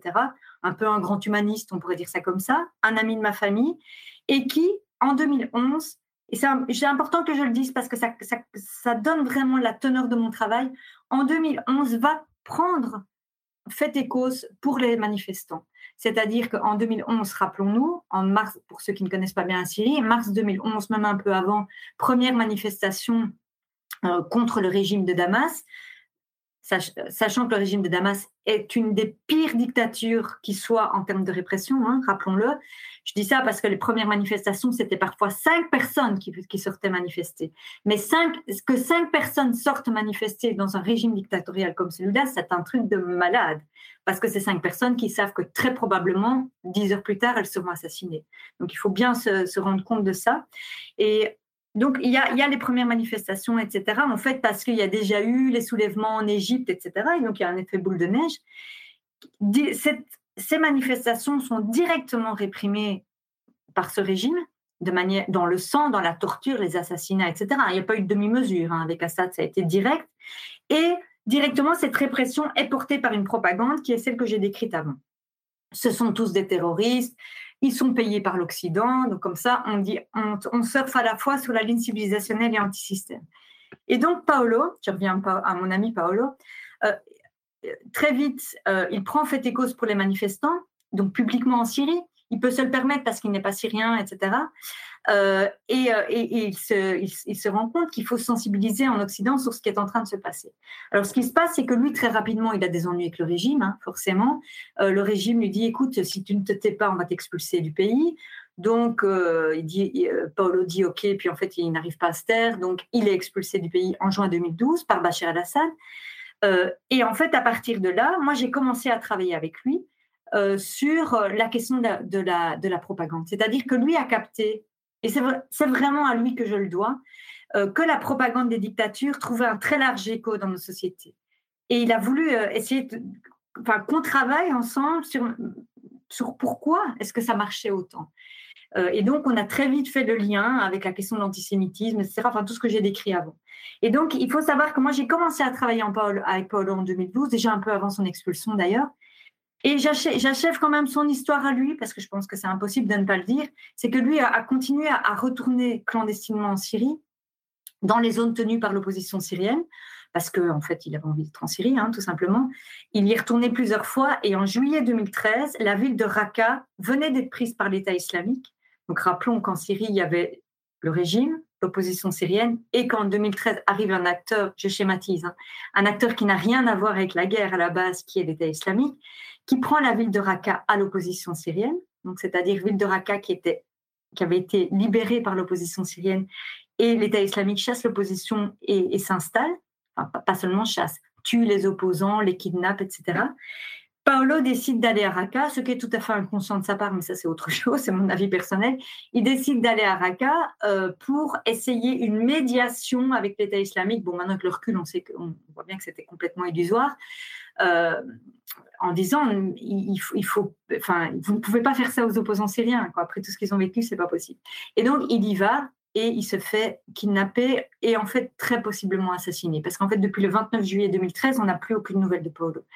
Je dis ça pourquoi? Parce que moi, à partir du moment où il a disparu, euh, outre le fait que ça a été un, traumatisme euh, personnel, un, très grand bouleversement, parce qu'on était extrêmement proches, euh, c'est que j'ai décidé d'abord temporairement de continuer son travail, de continuer ce travail sur la propagande, parce qu'en fait, en plus, la guerre avançait et que le même été euh, où Paolo a été enlevé et probablement assassiné, euh, on a eu un événement majeur dans la guerre en Syrie qui est l'attaque chimique de la Ghouta, pour ceux qui s'en rappellent, le 21 août 2013, où le régime Assad a tué des centaines d'opposants et leurs familles. Hein. dans la banlieue de Damas par les armes chimiques. Euh, évidemment très symbolique, hein, l'utilisation des armes chimiques, on sait que c'est toujours un symbole particulier, sachant surtout que Barack Obama avait promis que si Bachar el-Assad franchissait la ligne rouge de l'utilisation des armes chimiques, il interviendrait en Syrie en faveur de l'opposition syrienne. Évidemment, Assad, comme tout bon dictateur qui se respecte, j'ai envie de dire, provoque, parce qu'en faisant ça, c'était aussi une manière de provoquer les acteurs internationaux en disant vous pouvez me menacer, moi je le ferai quand même. Donc il fait ce massacre, hein, parce que c'est un massacre à l'arme chimique. Petite parenthèse, sans doute certains s'en souviennent, ce massacre tue énormément d'enfants, puisque le, sarin touche particulièrement les enfants. Et ce qui se passe, c'est que à ce moment-là, personne ne comprend ce qui se passe encore une fois dans le débat public parce qu'on est encore dans, euh, on transpose la lecture de la guerre en Irak sur ce qui se passe. Ça n'a absolument rien à voir. Et en plus que là, l'utilisation d'armes chimiques, elle est réelle et, et, avérée, qu'il y a beaucoup de, de morts, qu'il y a une demande de l'opposition syrienne d'avoir une aide militaire, etc., etc. Et donc, rappelons-nous, et donc moi, je, à titre personnel, juste pour, pour situer, Paolo vient d'être kidnappé, je suis complètement bouleversée, je me dis qu'il faut que je continue à parler de son travail. Et puis arrive ce truc qui est un moment absolument terrible en termes de propagande et de désinformation. C'est d'ailleurs un peu l'origine des débunkers, euh, en tout cas euh, contemporaines, on va dire. C'est qu'en fait, il y a eu énormément de désinformation de la part de Damas et des Russes pour, pour dire qu'en fait cette attaque n'avait pas vraiment eu lieu ou pas vraiment comme on le disait, avec le même genre de rhétorique que le 11 septembre, bien évidemment, ou qu'en fait c'était pas l'opposition qui avait tué, mais non, que c'était pas Damas qui avait tué, mais que c'était les opposants qui avaient tué leurs propres enfants. c'est crédible, enfin bref. Ils ont, il y a eu énormément de désinformation et donc il y a eu l'apparition de, de débunkers en Syrie et en Europe aussi, d'ailleurs, pour, pour documenter ce massacre et pour prouver qu'il avait bien eu lieu, ce qui maintenant est archi prouvé, évidemment. Mais tout ça pour dire qu'il y a ce contexte de propagande ultra fort et il y a surtout, moment majeur, ce qu'on appelle la reculade d'Obama, pour ceux qui se rappellent. C'est-à-dire que Obama, qui avait promis d'y aller, et du coup Hollande, d'ailleurs en France, qui avait, qui avait dit qu'il irait avec Obama en, Syrie, euh, Obama décide pour finir de ne pas y aller. Je pense, c'est mon hypothèse, je ne travaille pas pour Obama, je n'ai pas de contact avec son équipe, je pense qu'il sent le désaveu massif dans les opinions publiques par rapport à l'interventionnisme occidental et qu'il euh, se dit c'est pas un bon contexte pour intervenir. Et donc, il décide de ne pas y aller. Et donc, euh, François Hollande, évidemment, ne peut pas partir tout seul. Et parce que Hollande, lui, a bien dit par après que lui, il voulait vraiment y aller, mais qu'il n'a pas pu partir tout seul, bref. Et donc, il n'y a pas d'intervention. Alors, en dehors, encore une fois, du débat pour ou contre l'intervention et tout, parce que ça, je sais qu'on peut avoir mille positions par rapport à ça, ce qu'il faut comprendre, c'est qu'en termes de récit, puisque c'est ça qui nous intéresse, ce moment-là est un tournant. Puisque les démocraties occidentales disent clairement, ben en fait, euh, des démocrates se font tuer, on leur promet que si jamais ils se font tuer par les armes chimiques, ce qui est très hypocrite, hein, parce que je vois pas pourquoi ce serait plus grave par les armes chimiques que par un scud, mais ça c'est historique, hein, cette, espèce d'attention aux armes chimiques. Bref, on leur promet, on tient pas la promesse, et donc qu'est-ce que c'est en termes de propagande et de récit? Ben, C'est clairement dire aux dictateurs maintenant vous pouvez dire et faire ce que vous voulez, il y aura plus de réaction de notre part. encore une fois, je simplifie, mais je pense que c'est majeur à comprendre parce qu'à partir de là, bien évidemment, la répression en Syrie elle, n'a fait que s'accentuer. Avec le point le plus abominable en termes de répression, qui est la chute d'Alep fin 2016, début 2017, où en fait le régime décide de massacrer l'opposition syrienne en disant, écoutez, voilà, maintenant en quelque sorte, euh, plus rien ne nous arrête, plus rien ne nous arrête, et donc on va reprendre la ville d'Alep en massacrant tout le monde, et personne ne nous dira rien. Et effectivement, il n'y a pas eu de réaction. Donc maintenant, euh, quand on voit l'Ukraine, etc., euh, quelque part, moi, je ne peux pas m'empêcher de faire le lien avec, la Syrie, bien évidemment, puisque rappelons que les Russes étaient aussi engagés en Syrie comme en Ukraine, bien évidemment. C'est qu'il n'y a, y a eu aucun stop qui a été mis non plus aux dictateurs et notamment à Poutine dans le cas syrien. je ne dis pas que c'est à cause de ça qu'ils vont en Ukraine, hein, tout ça est bien plus complexe, il y a un passé avec l'Ukraine et tout, et tout, et tout, bien sûr. Mais par ailleurs, il y a cet élément-là aussi c'est qu'ils savent que du côté des démocraties, euh, il y, a, des réactions qu'il y avait avant et qu'il n'y a plus aujourd'hui. Et ça, je pense vraiment qu'on ne peut pas étudier la propagande des régimes autoritaires maintenant et donc le complotisme sans mesurer cette composante-là, qui est en fait une composante de rapport de force. c'est que quelque part, ils ont pris, ils ont gagné un rapport de force, quand je dis ils, c'est les dictatures, dans les années 2010, sur base du complotisme mainstream dans nos sociétés, si je veux simplifier. Et ça, ces termes du complotisme, Assad a continué à l'utiliser après le désaveu d'Obama? Ah oui, oui, oui. Ça a été euh, une de ses armes principales. Et d'ailleurs, elle est mainstream hein, dans nos sociétés. Enfin, l'écho qu'a eu ce complotisme pro-Assad, il est mainstream. Hein. Parlons-en un peu autour de nous, etc. Il y a toujours l'idée que, oui, mais est-ce que ça s'est vraiment passé comme ça? Est-ce que vous savez, la Syrie, il y a une expression consacrée pour ça, c'est la Syrie, c'est compliqué. Ça, je suis sûre que tout le monde a déjà entendu ça. C'est pas si simple que ce qu'on dit. C'est pas que des opposants qui se battent contre Assad, c'est bien plus complexe. Alors, c'est vrai que c'est un conflit complexe. En plus, il y a eu beaucoup d'acteurs qui sont entrés en jeu et tout. Mais ce récit-là, il a été aussi porté par le complotisme pro-Assad. C'est-à-dire de dire attention, méfiez-vous de ce qu'on vous raconte. En fait, c'est pas exactement ça. Et ça, en fait, pour ceux d'entre nous qui, avons travaillé sur la propagande du régime Assad, en fait, la, la plupart des choses qu'on a dû faire, c'est se battre contre ça. Se battre contre la défiance systématique. C'est-à-dire qu'à chaque fois qu'on parlait, parce qu'on était en contact avec des Syriens, bien évidemment, donc on rapportait ce qu'ils nous racontaient, euh, de la répression, des massacres, etc. À chaque fois qu'on en parlait, on devait faire face à quoi? De dire hum, oui, mais la Syrie, c'est compliqué. Ça ne doit certainement pas être exactement ça. En fait, on ment. Oui, ça c'est le complotisme soft dont je parlais tout à l'heure. C'est pas forcément des gens qui vont nous dire que c'est la CIA ou Israël qui tire toutes les ficelles. C'est plus soft que ça. C'est ce que j'appelle le complotisme grattage de front. C'est-à-dire, ouh là là là là, je suis pas sûre que je peux me positionner sur cette histoire. C'est un peu trop complexe. En termes rhétoriques, c'est extrêmement confortable, effectivement, de pouvoir se dire, bon, il y a un massacre, mais en fait, je peux mettre mon éthique de côté parce que je ne sais pas vraiment ce qu'il en est. En fait, ce qui est très paradoxal, c'est que la Syrie est sans doute le conflit qui a été le plus documenté. Au monde, enfin, je veux dire de l'histoire. Bon, d'abord parce que Internet, machin et tout, mais parce que les activistes syriens, justement, face à cette propagande, ont très, très, très vite, très tôt compris l'enjeu de documenter les massacres. Et donc, dès le début du conflit, ils ont filmé avec leur téléphone portable, ils ont récolté les preuves, ils se sont organisés, etc., pour récolter. En fait, en termes purement factuels, c'est peut-être le, conflit pour lequel on peut le moins douter. Et paradoxalement, il a un peu symbolisé cette ère du doute dont on parlait. Et ça, c'est terrible parce que tu le sais sans doute aussi, hein, mais une fois que le doute est semé sur quelque chose, c'est difficile à rattraper. Vraiment difficile. Oui, donc le, le bilan finalement de cette lutte pour l'établissement des, des faits, c'est que, encore une fois, c'est compliqué. Alors c'est compliqué aussi parce que le, rétablissement des faits, il ne se fait pas que par le rétablissement des faits, justement.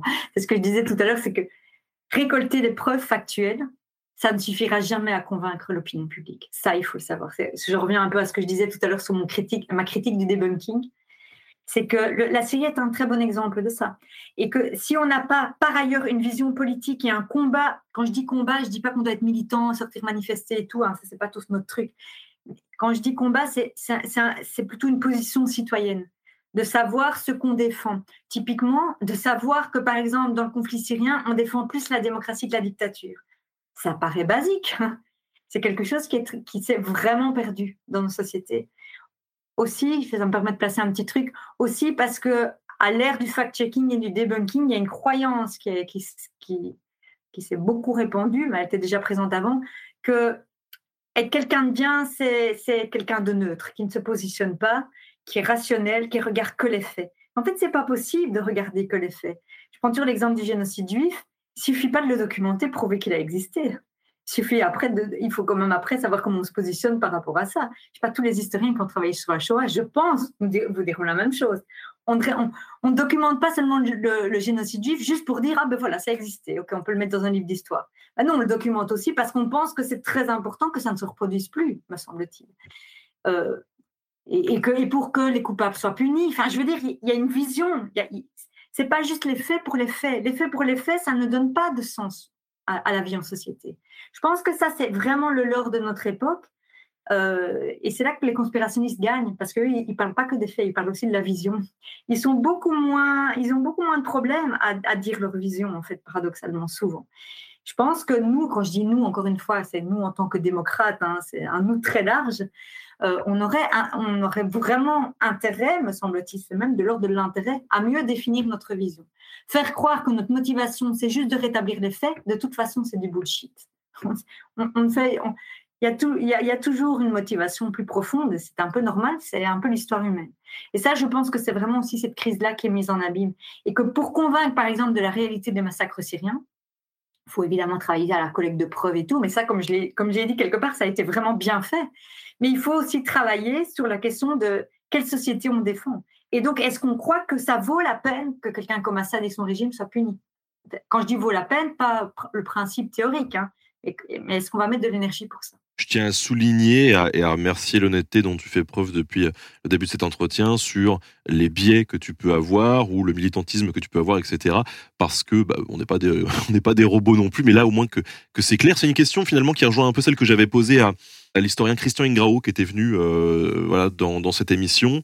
Lui qui a beaucoup travaillé sur le nazisme et sur le front de l'est et la choix par balle et toutes ces choses là. Et j'avais dit mais euh, il y a une posture du public qui dit oui, mais l'historien, c'est celui qui travaille sur les faits et qui est neutre et euh, qui met pas d'émotion là-dedans. Mais euh, je lui avais dit, mais en fait, c'est impossible. C'est impossible et en plus, je pense pas que ce soit souhaitable, en fait. C'est ça aussi. Déjà, franchement, les gens qui se prétendent neutres, je trouve que c'est d'une vanité, je m'excuse, mais terrible, parce que c'est vraiment croire qu'on n'a pas d'affect, qu'on n'a pas d'histoire personnelle, qu'on n'a pas de biais, comme on disait. Si, on en a tous. Et c'est pas grave, mais il faut être transparent là-dessus. Il faut savoir ce qu'on défend. Enfin, moi, je crois beaucoup à ça. Mais en plus, par rapport à l'histoire, c'est intéressant parce que j'ai eu un débat récent euh, sur Twitter avec des historiens, etc. Mais bon, sur cette question de la neutralité, des faits, etc. Il me semble que euh, l'histoire, elle, elle, est, on le sait bien quand on a fait l'histoire comme, comme étude et comme travail, elle est toujours ancrée dans, dans un contexte politique. Enfin, l'histoire elle-même n'est pas neutre et la manière de raconter l'histoire n'est pas neutre. Enfin, on a quand même un minimum de connaissances, j'espère, dans, dans, la question de, l'historiographie, quoi, tout simplement. Je suis assez frappée comme aujourd'hui, mais c'est pas seulement, ça touche pas seulement les historiens, hein. ça touche euh, les sphères euh, journalistiques, euh, les chercheurs de manière générale. Enfin, en fait, c'est plutôt un dogme contemporain où on croit que être sérieux, c'est être neutre. Non, je pense qu'être attaché aux faits, c'est très important, effectivement, et d'être rigoureux, etc. Oui, mais se positionner par rapport aux faits, ce n'est pas, j'ai presque envie de dire, c'est pas un péché. Mais oui, parce que quelque part, c'est presque ce qu'on, on, se, se, positionne presque sur le plan moral, quoi, comme si c'était pas bien d'avoir un avis. Non, je pense par contre qu'il faut être très transparent, effectivement. Faire croire qu'on n'a pas d'avis, c'est malhonnête. Par contre, euh, être capable de le dire et de l'assumer en disant avec tous les biais que ça peut avoir. Oui, ça c'est sûr. Mais je ne suis pas sûre que se prétendre neutre, ce soit pas un biais. Enfin, je pense que c'est tout aussi un biais, en fait. Donc voilà, mais c'est intéressant qu'il disait ça aussi, euh, Grau ça ne m'étonne pas. Bon alors, j'ai bien compris que tu n'étais pas le genre à, lire l'avenir dans les boules de, cristal, mais où est-ce que tu penses que ça pourrait nous, nous emmener tout ça finalement? Parce que moi j'ai l'impression qu'avec cet essor finalement, la communication de plus en plus et des contenus, tu disais tout à l'heure, on est tous notre propre créateur de contenu. Oui, moi en plus c'est mon métier, mais, mais oui, et on en arrive à des extrémités où je sais pas ce qu'il en est en Belgique, mais nous en France, là, on a eu une grosse, grosse crise dans l'année qui est passée, hein, euh, qui a fait vraiment la une de tous les journaux et pendant de longues semaines, c'est la pénurie de moutarde. Tu vois, euh, on a vraiment des très grosses pénuries de moutarde. Et alors là, euh, tout le monde a créé son contenu aussi, et vraiment, il y a des théories du complot qui se sont développées autour de la pénurie de moutarde en disant mais en fait c'est un coup monté de la part du gouvernement, des financiers, etc. Moi je trouvais ça assez incroyable. C'est vrai que quelqu'un commente dans le chat en disant c'était dur. Oui, c'était dur. mais, mais est-ce qu'on n'en arrive pas voilà, à un moment où on se dit bon, euh, euh, c'est perdu quoi Moi j'ai eu un gros découragement avec le Covid pour ça. En fait, parfois, on s'illusionne. Hein. Justement, c'est nos biais aussi. Comme ça faisait des années que je travaillais là-dessus et tout, j'avais quand même l'impression, oui, certes, il y avait beaucoup de complotisme, mais qu'on avait quand même avancé, qu'il y avait quand même de la sensibilisation et tout. Puis franchement, avec le Covid, alors là, avec la, la généralisation des postures anti-vax euh, dans tous les milieux, euh, etc. Enfin, il y, a, beaucoup d'exemples à donner, euh, même la défiance à l'égard des mesures sanitaires, etc. je crois qu'on l'a tous vécu, hein, le fait que dans nos propres familles, cercles d'amis et tout, on a commencé à sentir. en fait, on a, moi je trouve, on a senti ce problème politique s'engouffrer dans l'intime, quoi. Alors que pendant longtemps, on pensait que c'était les complotistes, c'est toujours les autres. Hein. Euh, franchement, Covid, je pense que plus grand monde peut dire que les complotistes, c'est les autres. Alors, je dis pas que notre cousin ou notre, ou notre meilleur pote est purement complotiste, mais on a senti ces réflexes de défiance, euh, toucher, enfin, oui, e-, être vraiment très massif. Avec aussi, durant la crise du Covid, un truc que j'ai remarqué, c'est des gens qui basculent. C'est-à-dire que quand je dis bascule, j'aime pas le terme bascule, mais qui se radicalisent en fait, qui à un moment donné euh, s'enfoncent dans une logique conspirationniste et ne font plus que ça de leur journée, etc. Et ça a créé, parce que moi, encore une fois, il y a beaucoup de gens qui m'écrivent, ça a créé des divorces, ça a créé des, situations intimes euh, très graves en fait. Et donc, c'est pour ça que je dis, moi, j'ai eu un gros découragement à ce moment-là, parce que je suis quand même une indécrottable optimiste, hein, personnellement. Donc, je crois quand même toujours qu'on va vers un mieux et tout. Et puis là, je me suis dit, mais non, mais pas du tout. Et puis en plus, je, rigole, mais c'est vraiment pas rigolo, mais je rigole de moi-même, en fait, de ma naïveté. Quand la crise du Covid a commencé un petit peu à se calmer, je sais très bien que le Covid, c'est pas terminé, hein, qu'on soit clair. Mais quand ça a commencé un petit peu à se calmer, c'est-à-dire qu'on a commencé à, pu, à, pouvoir enlever le masque et les choses comme ça, moi, je me suis dit, ouf, je vais avoir un peu de répit. On va un peu moins de sollicitations et tout, parce qu'honnêtement, j'étais complètement sur les rotules. Et puis, paf, du, quasiment du jour au lendemain, arrive la guerre en Ukraine. Qui, vient, qui est venu aussi, parce que là tu parlais de, la moutarde, etc., mais pour un truc plus dramatique, hein, le cas ukrainien bien évidemment, qui est venu aussi directement charrier des réflexes conspirationnistes, pro-dictature, etc. Et parce qu'en fait, c'est les mêmes logiques à chaque fois, hein. c'est les mêmes logiques qui sont recyclées, c'est la même défiance, c'est les mêmes postulats en quelque sorte. Et en fait, je me suis dit, ça pour te dire, et comme ça j'en viens vraiment à la réponse, que je me dis, mais en fait, ça ne s'arrêtera pas. Je pense que ça ne s'arrêtera pas. Parce que le complotisme s'est installé profondément, durablement dans nos sociétés. Quand je dis complotisme, encore une fois, en tant qu'imaginaire politique collectif qui se répand à des degrés divers. Ce climat de défiance, il est là. Il n'y a rien à faire. Comment le combattre? Comment faire pour, euh, que l'avenir soit quand même plus joyeux, je pense que c'est un travail vraiment de fond qui va se faire non seulement par l'éducation, qui va se faire par des initiatives qui recréent du lien et de la confiance, qui va se faire à plein de niveaux et qui va certainement pas prendre 5 ans, 10 ans, ni même 15 ans. À mon avis, ça va être sur une génération. Euh. Alors, on pourrait dire très égoïstement, pour des gens comme toi et moi, ça va nous donner du, travail, mais, euh, mais, mais de manière beaucoup plus sérieuse, euh, c'est comment dire c'est quand même une perspective. Là, moi, je suis dans une perspective quand même de long cours. C'est-à-dire que je sais qu'on va encore en chier pendant pas mal d'années. Ça, c'est clair.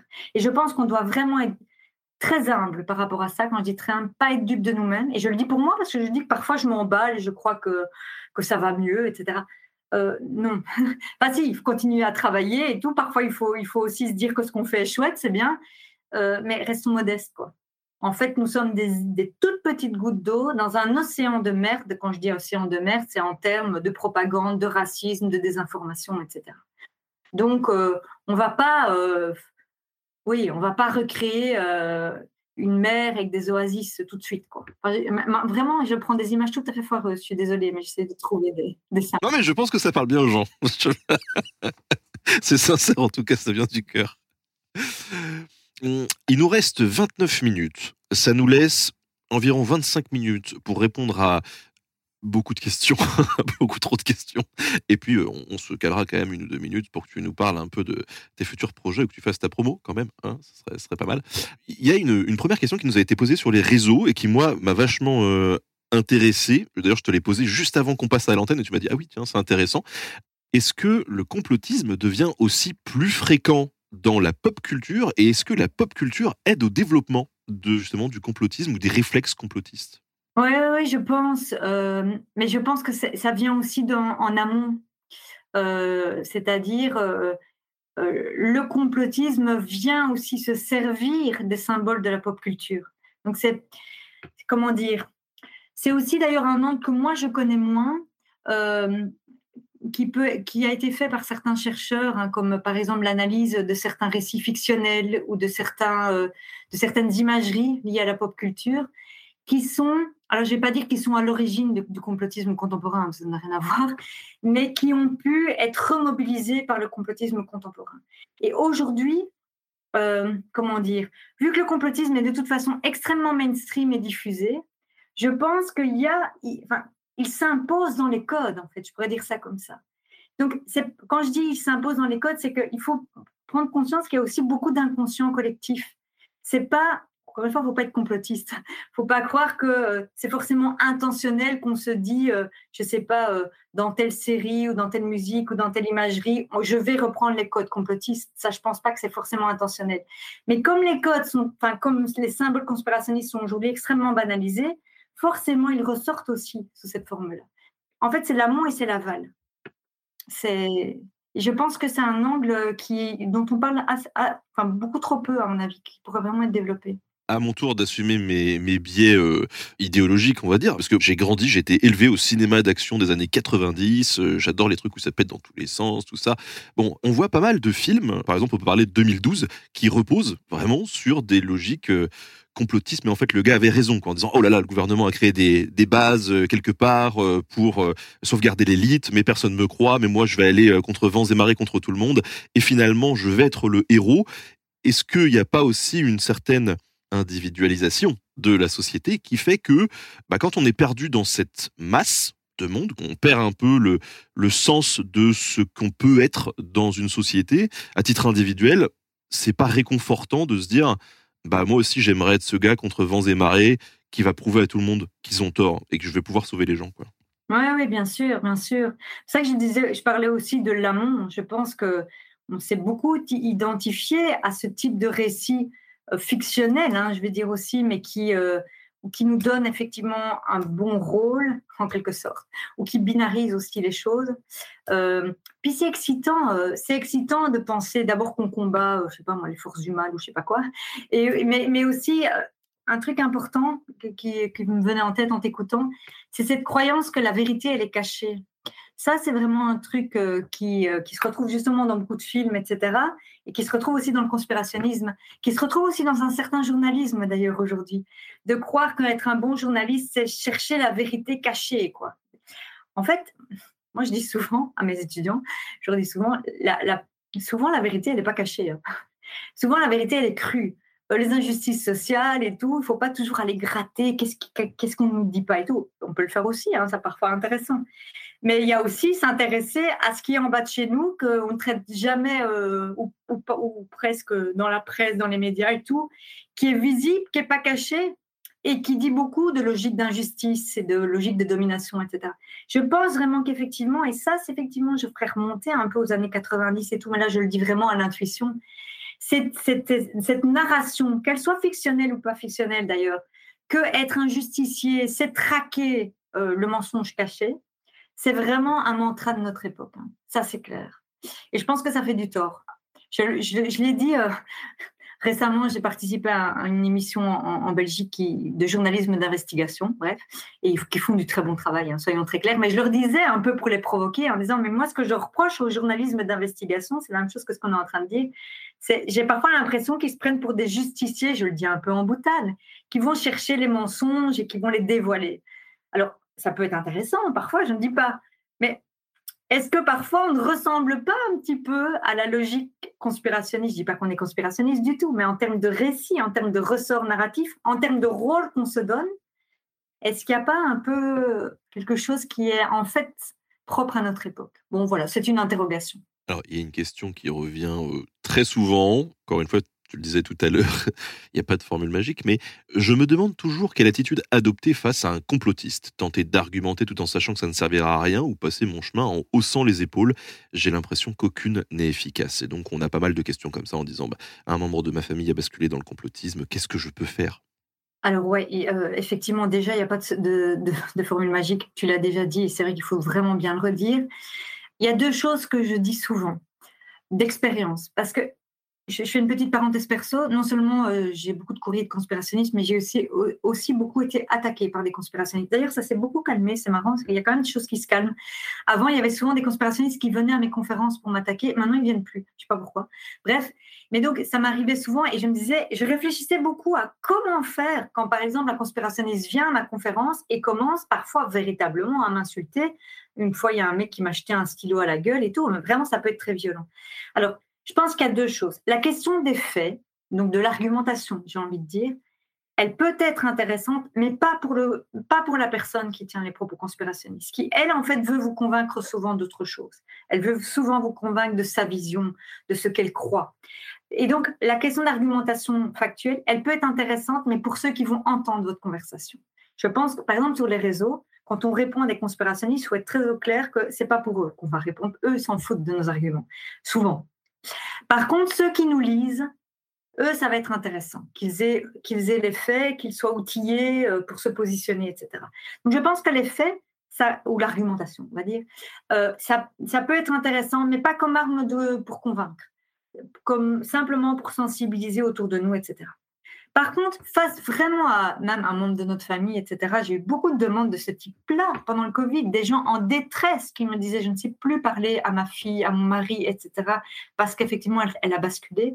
Je leur disais toujours qu'il faut d'abord, faut pas couper le lien. En tout cas, si c'est une personne à laquelle on tient, vous savez, c'est un peu comme les personnes qui rentrent dans les sectes. Hein, les, organisations contre les dérives sectaires disent toujours ne pas couper le lien avec la personne, parce que sinon on accentue la logique de rupture.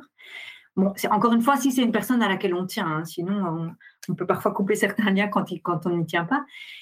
Et essayer aussi d'amener la discussion à un point de vue plus fondamental. Ça, vraiment, c'est quelque chose que j'ai très souvent, dont j'ai très souvent fait l'expérience, plutôt que de, dire, que de situer tout le temps dans qui a raison, qui a tort, etc. Amener la personne à dire, mais en fait, pourquoi tu dis pourquoi tu crois ça? Pourquoi tu es tellement en colère? Pourquoi tu as été amené à un moment donné à ne plus croire, par exemple, ce que le gouvernement dit ou ce que les médias disent, etc.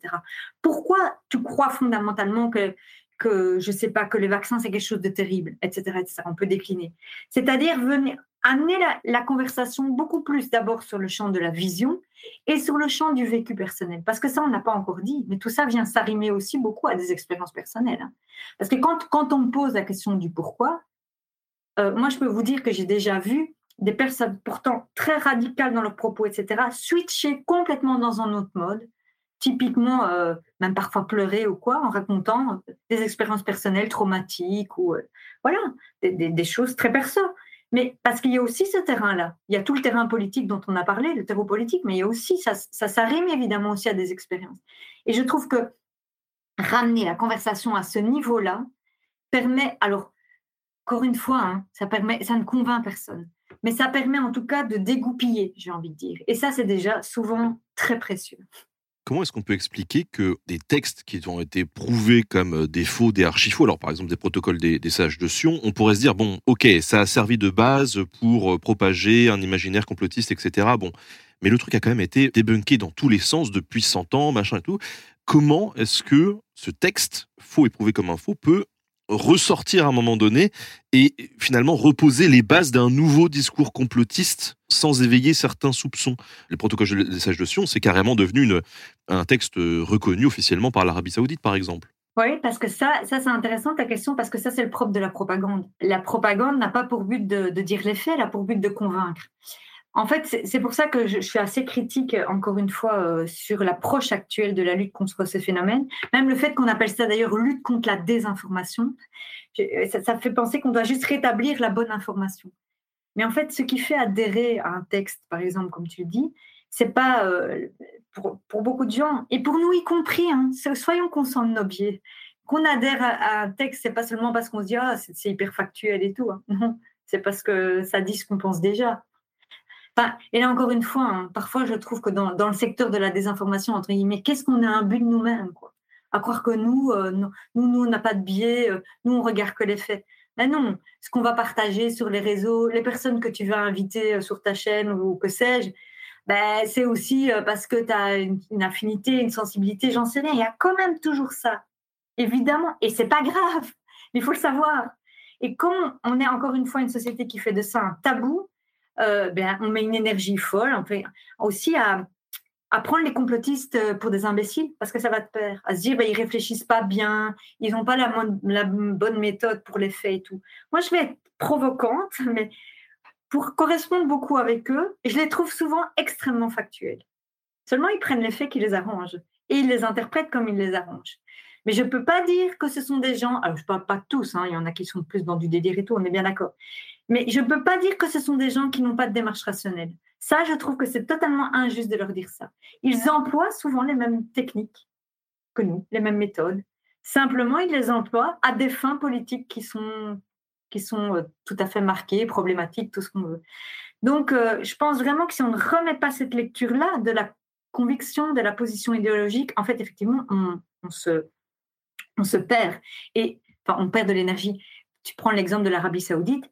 J'ai presque envie de dire, je le dis par provocation, hein, mais les dictateurs, l'avantage qu'ils ont, c'est qu'ils assument qu'ils s'en foutent des faits. Eux, ils veulent convaincre. Donc, quelque part, ils ont beaucoup moins de problèmes avec ça, parce que, parce que pour eux, c'est clair. L'idée, c'est de rallier à leur cause. Et je pense que c'est aussi un peu comme ça chez nous. Alors, moins fort parce qu'on n'est pas en dictature, mais nous, on l'assume beaucoup moins parce qu'on se présente comme des grands rationnels. Parfois, il faut juste arrêter d'être trop dupes de nous-mêmes, quoi, je pense. Hein. Justement, question, est-ce que le fait que les gouvernants aient toujours manipulé l'histoire à leur profit n'a pas, depuis toujours, généré du complotisme? Oui, ça c'est marrant parce que évidemment c'est une question qu'on me pose toujours. Alors j'ai changé un petit peu d'avis là-dessus. C'est-à-dire qu'avant je disais oui effectivement c'est aussi parce que les gouvernements ont menti parce qu'on sait qu'ils voilà ils, mentent, ils manipulent l'histoire etc. Qu'il y a cette défiance. Bon, ça reste en partie vrai bien évidemment je ne vais pas totalement nier ça. Mais de plus en plus en avançant dans mon travail je me suis rendu compte d'un truc c'est que le complotisme n'a pas besoin n'a pas besoin des mensonges du gouvernement pour exister. Ce que je veux dire, c'est qu'il se suffit à lui-même, vraiment. Donc, imputer ça, par exemple, pendant le Covid, ça m'a frappé. Beaucoup de gens disaient, si les gouvernants étaient exemplaires, s'ils géraient la crise parfaitement, il n'y aurait pas de complotisme. Mais non, c'est faux. Il y aurait eu de quoi? Alors, je ne suis pas en train de défendre les gouvernements, mais quoi qu'ils auraient fait, ce qui est certain. Parce que moi, en plus, je trouve qu'ils ont très mal géré. Je fais partie de la team qui pense qu'ils ont très mal géré. Mais je pense par ailleurs que quoi qu'ils auraient pu faire, il y aurait eu autant de défiance et autant de complotisme parce que l'imaginaire politique est déjà ancré. Donc, j'invite parfois un pas de côté par rapport à ce réflexe qu'on peut tous avoir en disant Ah, mais en fait, si on est vertueux et qu'on est parfait, ben, il n'y a pas de défiance. Non, malheureusement, la, vie humaine, c'est un peu plus compliqué que ça. Et surtout, les idéologies sont un peu plus puissantes que ça. L'idéologie ne s'encombre pas beaucoup d'effets, précisément. Est-ce qu'on peut dire que le complotisme n'est pas systématiquement du populisme? Alors, je comprends, oui. Euh, moi, j'aime moyennement le terme populiste pour une raison qui m'appartient, que je trouve qu'il est un peu, euh, un peu flou euh, dans, son acception dans le débat public. On l'utilise parfois un peu à toutes les sauces, enfin comme tous les mots, hein, tu vas me dire, mais particulièrement celui-là, je trouve, euh, souvent pour discréditer aussi les mouvements sociaux. Ça, je, trouve hein, que par exemple, ces dernières semaines, je voyais que l'augmentation du coût de l'énergie, euh, je voyais des gens euh, dire euh, que ceux qui s'exprimaient là-dessus étaient populistes. Je me disais, là, on, en, vient quand même à des choses incroyables. Dénoncer, dénoncer des logiques économiques problématiques, ce serait populiste. Donc, tout ça pour dire que je, me méfie un peu du terme parce qu'il est souvent récupéré, je trouve, et dévoyé. Mais cela dit, il y a quelque chose de très juste là-dedans, bien évidemment. C'est que le complotisme est un, on pourrait dire, une arme anti-élite, historiquement parlant. C'est-à-dire qu'il postule que les élites, je mets entre guillemets, hein, mais c'est-à-dire euh, les gouvernants, les journalistes, les médecins, etc., feraient partie d'un même groupe et, opprimeraient le peuple. Donc il, il, binarise très fort là-dessus et donc forcément il vient charrier des haines anciennes par rapport à ce registre-là aussi. Donc oui, c'est une arme populiste et on ne peut pas les dissocier d'ailleurs. On a une question plus pointue sur la, guerre en Syrie. Quelqu'un qui nous dit mais comment intégrer la composante de l'État islamique dans l'équation? Parce que c'est l'un des gros arguments des partisans du régime et de l'anti-révolution. Tout à fait. C'est une très bonne question et je suis contente qu'on la pose, d'autant plus que forcément avec ce qui est arrivé à Paulo que je racontais tout à l'heure, j'ai été aussi très touchée personnellement par la violence de l'État islamique. Hein, soyons très clairs. voilà, personnellement, je veux dire, je, je, sais, je sais à quel point ce groupe euh, a fait du mal en Syrie. je sais qu'on sait qu'il a fait du mal dans nos sociétés, mais il a fait du mal en Syrie aussi. Euh, comment l'intégrer? Alors effectivement, ça a été beaucoup instrumentalisé par Assad, qui, qui, a en fait assimilé les opposants à l'État islamique et qui s'est présenté encore une fois comme celui qui combattait les terroristes en mettant opposants et, État islamique dans un même paquet, on va dire, un même package. Ce qu'il faut savoir, ce qu'il faut rappeler, là, il faut quand même aussi rappeler les faits en fait. C'est que Assad a très peu combattu l'État islamique sur le terrain. Par exemple, à Alep, il a essentiellement combattu les opposants syriens. Et par contre, l'opposition syrienne a beaucoup combattu l'État islamique. C'est aussi pour ça que je rappelle toujours que Raqqa, l'État islamique ne l'a pas pris au régime de Damas. L'État islamique l'a pris à l'opposition syrienne. En fait, l'État islamique savait quelque part que c'était plus facile de prendre des, villes ou des régions tenues par l'opposition parce que l'opposition était, était, fragile, elle n'avait pas beaucoup de moyens. Et donc, militairement, elle n'était pas très forte. Donc, effectivement, il y a une sale triangulation dont, les opposants ont fait beaucoup les frais. Euh, je pense qu'il faut rappeler, et ça d'ailleurs, c'est un truc pour lequel j'en veux encore beaucoup à Paolo de ne pas l'avoir pressenti, c'est que l'État islamique, ce ne sont pas des Syriens. Pour, la plupart, quand ils sont arrivés, c'était des gens des, autres pays qui venaient faire un groupe parce qu'ils ont un projet euh, religieux à, part. Ils sont pas, pas du tout des Syriens qui se soulèvent contre le régime. C'est, je dire, c'est un autre récit, je vais reprendre mon, logiciel de récit. Ils profitent d'une situation, ils profitent d'un conflit pour faire avancer leur propre projet politique. Alors, effectivement, aujourd'hui, c'est très compliqué parce qu'on se dit, mais alors, qui choisir entre tout ça? Moi, je vais vous donner mon avis à moi, ma position totalement assumée. Je pense que la seule issue, c'est de soutenir les démocrates. Parce que, évidemment, ni Assad, ni l'État islamique ne souhaitable. Ça, c'est très clair. Et pour moi, l'erreur des démocraties depuis ces dernières années, c'est de ne pas avoir osé miser sur les démocrates. Même quand ils se sont, quand la coalition a combattu l'État islamique au Moyen-Orient, je trouve qu'ils auraient pu beaucoup plus s'appuyer sur les démocrates syriens. Voilà, ça c'est mon, positionnement à moi. Mais donc voilà, en tout cas, refuser la binarité comme si c'était soit Assad, soit les terroristes.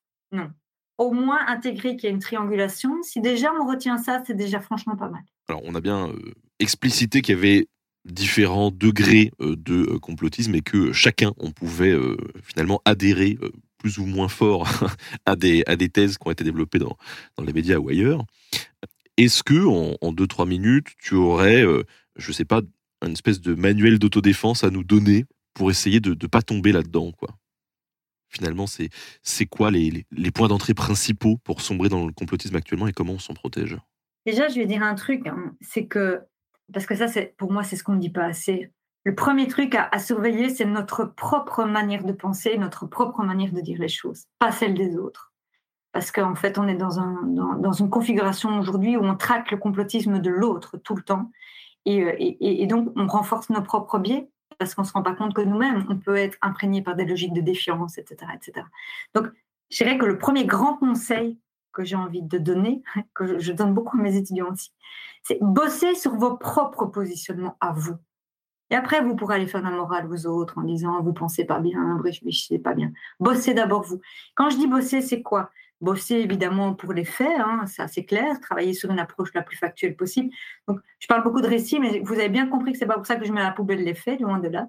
Donc, bosser sur, sur les faits, bosser surtout, je pense, c'est ce qui manque, sur comment nous on se positionne. C'est-à-dire, en fait, je pense que pour beaucoup d'entre nous, le problème, c'est qu'on euh, on n'est pas au clair sur ce qu'on défend on n'est pas au clair sur pourquoi on fait des choses. Je pense que si on était beaucoup plus au clair sur pourquoi on, je sais pas moi, pourquoi par exemple, moi, euh, tout d'un coup, Marie Pelletier, qui n'en avait jamais touché une sur la Syrie, commence à travailler sur la Syrie. Je trouve que c'est extrêmement important à un moment donné de faire mon introspection. Là, je parle pas de psychologie, hein, mais politiquement, dans mon histoire, dans mes valeurs, pourquoi à un moment donné, j'ai trouvé ça tellement important. Et ça, pourquoi j'insiste là-dessus C'est parce que je pense qu'on manque de cette parole-là dans notre société et que cette parole-là, elle nous invite à la vigilance permanente, qui n'est pas une vigilance par rapport à qui ment, qui, dit la vérité, etc. Parce que ça, je trouve que ça empoisonne quand même un peu le débat public, ce climat-là, hein. tout le temps traquer des mensonges partout, mais qui est surtout une vigilance par rapport à nous-mêmes et par, par rapport à notre propre positionnement. Euh, la manière dont on parle des choses. C'est pour ça, là je, fais déjà une petite parenthèse d'autopromo, mais c'est notamment pour ça que moi dans mes conférences, c'est beaucoup ça que je fais. C'est j'essaye d'outiller les gens à avoir des clés de lecture pour eux-mêmes savoir comment ils se situent. Je leur dis pas soyez exactement du même avis que moi, mais sachez comment vous vous situez. Par exemple, moi j'ai beaucoup parlé de féminisme parce que je suis féministe. Je veux pas dire aux gens, bon, s'ils sont d'accord avec moi, ça m'arrange. Mais s'ils ne le sont pas, c'est pas grave. Mais qu'ils assument pourquoi est-ce qu'ils ne sont pas d'accord? Et pas seulement avec des arguments factuels, machin et tout, euh, très rhétoriques, mais vraiment aussi en termes de valeur, en termes de vision, encore une fois. J'insiste toujours sur ce truc, mais parce que je pense que c'est l'angle mort prioritaire. Et que la meilleure autodéfense aujourd'hui, elle est là. Elle est dans la définition que les je dis démocrates, encore une fois dans un sens très large, les démocrates euh, donnent à leur action dans le débat public. Je trouve qu'on est dans un débat public où plus personne ne sait ce qu'ils défend. Moi, c'est peut-être ma, c'est un peu dur ce que je dis, mais ça, ça, gueule dans tous les sens. Et on a l'impression qu'on sait, que beaucoup de gens ne savent pas pourquoi ils gueulent. Moi, je suis la première à gueuler. Hein. Je suis une grande gueularde, je suis une vraie troll sur les réseaux sociaux et tout. Donc, je n'ai rien contre le fait de gueuler. Simplement, j'essaye et je dis pas que j'y arrive. J'essaye au moins d'être transparente sur le pourquoi je gueule. Et si je le fais, c'est pas c'est pas par vertu, c'est parce que je pense vraiment que c'est essentiel dans le débat public aujourd'hui, que les jeunes notamment, ce dont ils ont besoin, c'est des adultes qui qui savent ce qu'ils défendent et qui sont transparents par rapport à ça. Je vais donner un micro-exemple parce qu'il m'a beaucoup interpellé sur les vaccins avec mes étudiants.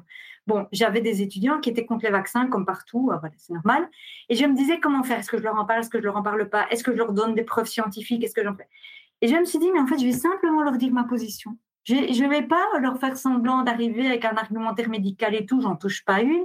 Je ne vais pas être hypocrite, de toute façon, ils me voient à la télé, ils savent qui je suis. Bref, et donc, simplement, je, dit, je vais vous expliquer pourquoi moi, je pense que c'est important de se faire vacciner. Et en fait, j'ai parlé de mes valeurs, notamment du fait que je suis quelqu'un de gauche et que pour moi, la vaccination, c'est la protection des plus faibles dans la société, etc. Bref, c'est ma vision à moi. Et je n'aurais pas dit, vous devez y adhérer, je vous l'explique. Et rien que ça, ça a énormément aidé, non pas à convaincre, à instaurer un dialogue et donc un climat de confiance. Et je pense que c'est un des principaux chantiers de notre société. Merci, merci Marie. Est-ce que tu aurais quelques bouquins à conseiller aux gens qui s'intéresseraient à l'histoire du complotisme? Alors, ce qui est compliqué, c'est que je, j'ai peu de choses à recommander euh, dans le débat public francophone parce que j'ai, je me suis j'ai surtout regardé chez les anglo-saxons ces dernières années parce que je trouve que, comme souvent, ils sont plus en avance que, que les francophones. Mais je pourrais quand même dire au niveau ben, c'est quand même un drame hein, et c'est quand même vraiment récurrent. Euh, non, dans le débat public francophone, moi j'aime beaucoup euh, le travail qu'a pu faire William Oduro du Monde. Euh, donc il, il, travaille pour les décodeurs du monde et il a fait un bouquin récemment, enfin récemment, il y a quelques mois ou un peu plus, sur vraiment dans la tête des complotistes, entre guillemets. ça, c'est le titre de la maison d'édition, mais c'est en tout cas l'idée d'aller à la rencontre des personnes complotistes pour comprendre comment elles réfléchissent, pourquoi elles pensent ça, etc. Je trouve que c'est un travail qui est très intéressant. Pour l'histoire du complotisme, je dois le citer, même si j'ai des énormes accords idéologiques avec lui, comme quoi on peut avoir des accords idéologiques et reconnaître l'expertise de quelqu'un.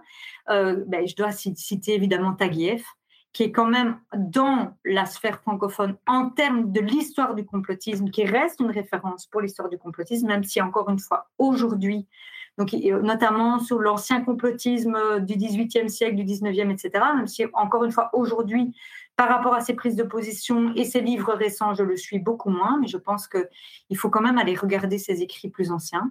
ça, c'est mon avis à moi, encore une fois. Euh, et sinon, je voudrais quand même donner un conseil lecture, si je peux, sur la Syrie Moyen-Orient. Euh, parce que ça me tient aussi à cœur. Et je voudrais conseiller euh, de lire quelqu'un qui s'appelle Nicolas Tenzer, qui est un politiste, un politologue français, qui a énormément travaillé sur la Syrie, aujourd'hui qui travaille aussi sur l'Ukraine et qui travaille beaucoup sur la question de la propagande aussi. Et alors, il ne travaille pas sur le complotisme directement, mais forcément, du coup, comme il travaille sur la propagande des dictatures, euh, ben, il dit des choses vraiment très intéressantes.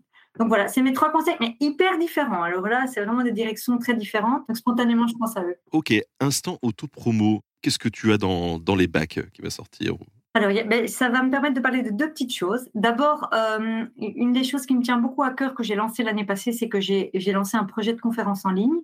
Euh, pour ceux que ça intéresse, j'ai un site internet mariepelletier.org. Je ne vais pas rentrer dans les détails, mais je veux juste dire que j'ai lancé ce projet de conférence en ligne justement dans une optique de formation au long cours et dans l'idée d'outiller les gens, comme je disais tout à l'heure, à définir leur propre position. C'est vraiment un truc très euh, presque didactique, pédagogique. C'est des conférences vraiment pas très chères et tout. Euh, mais, mais, vraiment, j'avais à cœur en fait de sortir du one shot, genre aller donner une, grande conférence là et puis là et puis là, mais de proposer un, truc vraiment plus au long cours. Donc j'en fais deux par mois. Voilà. Bref, donc ça c'est le premier truc dont je voulais parler. Et le deuxième truc, euh, ça me permet de faire glisser un petit message. J'ai terminé un manuscrit il y a plusieurs mois. Vous savez, donc j'ai déjà publié euh, deux livres sur le complotisme, des livres qui ont été très facilement publiés, où j'ai signé des contrats d'édition avant même la rédaction du livre, etc. Et ici, j'ai terminé un livre sur la Syrie, où je raconte euh, mon histoire avec la Syrie, l'histoire de Paolo, etc. Pour moi, c'est le livre le plus important que j'ai écrit, celui qui me tient le plus à cœur, évidemment qui donne aussi beaucoup de clés de lecture sur le complotisme. Je n'arrive pas à le faire publier. Je n'arrive pas à le faire publier, je ne comprends pas. J'ai une très bonne visibilité, j'ai des livres qui se sont très bien vendus. Euh, je sais que le manuscrit euh, tient la route, hein, je l'ai fait relire et tout, bien évidemment. Donc, euh, je pense que c'est parce qu'il y a un désintérêt sur la question de la Syrie. et je trouve que c'est terrible parce qu'on est justement dans un contexte où la Syrie peut nous apprendre beaucoup et, nous donner des clés sur ce qui se passe. Et donc, voilà, ça va me permettre de juste dire s'il y a un éditeur, quelqu'un qui connaît quelqu'un dans, dans, une maison d'édition, qui pourrait être intéressé par la publication d'un tel bouquin. moi, ça, je dirais que c'est ce qui me tient le plus à cœur aujourd'hui, parce qu'aussi, c'est un, bouquin où, comment dire, je me raconte. Pas personnellement, je rentre pas du tout dans un truc privé, mais je raconte mon rapport à mon objet d'étude. Et je le disais tout à l'heure, je pense qu'aujourd'hui, ce type de parole-là, sur pourquoi on s'est intéressé à ça, qu'est-ce qui a fait qu'on a fait le lien à un moment donné entre le racisme et le complotisme et la propagande et tout, je trouve vraiment que ça peut donner une plus-value j'y crois assez fort. Et donc, euh, c'est vraiment ma principale préoccupation. Je suis genre obsédée par la publication de ce manuscrit, sachez-le. Bon, en tout cas, Marie, un grand merci à toi pour cet entretien. Merci encore une fois de cette transparence, de cette honnêteté. Euh, ça fait du bien. Merci pour l'invitation. Sur ce, passez tous une bonne après-midi et euh, à très bientôt. Salut.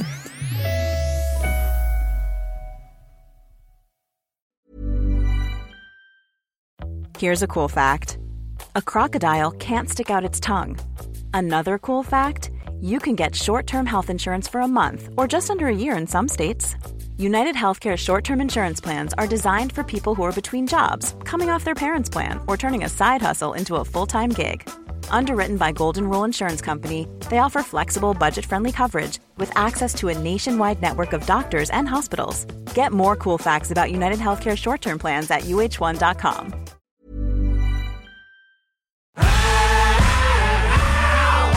Si vous avez aimé ce podcast, vous aimerez aussi mon autre podcast, Callisto, dans lequel je vous raconte des mythes et des légendes. En attendant que vous nous suiviez sur Castbox, Apple Podcast, Podcast Addict ou toute autre plateforme qui propose cette fonction, n'hésitez pas à vous abonner. Vous pouvez même nous laisser une note et, soyons fous, un petit commentaire, je le lirai avec plaisir.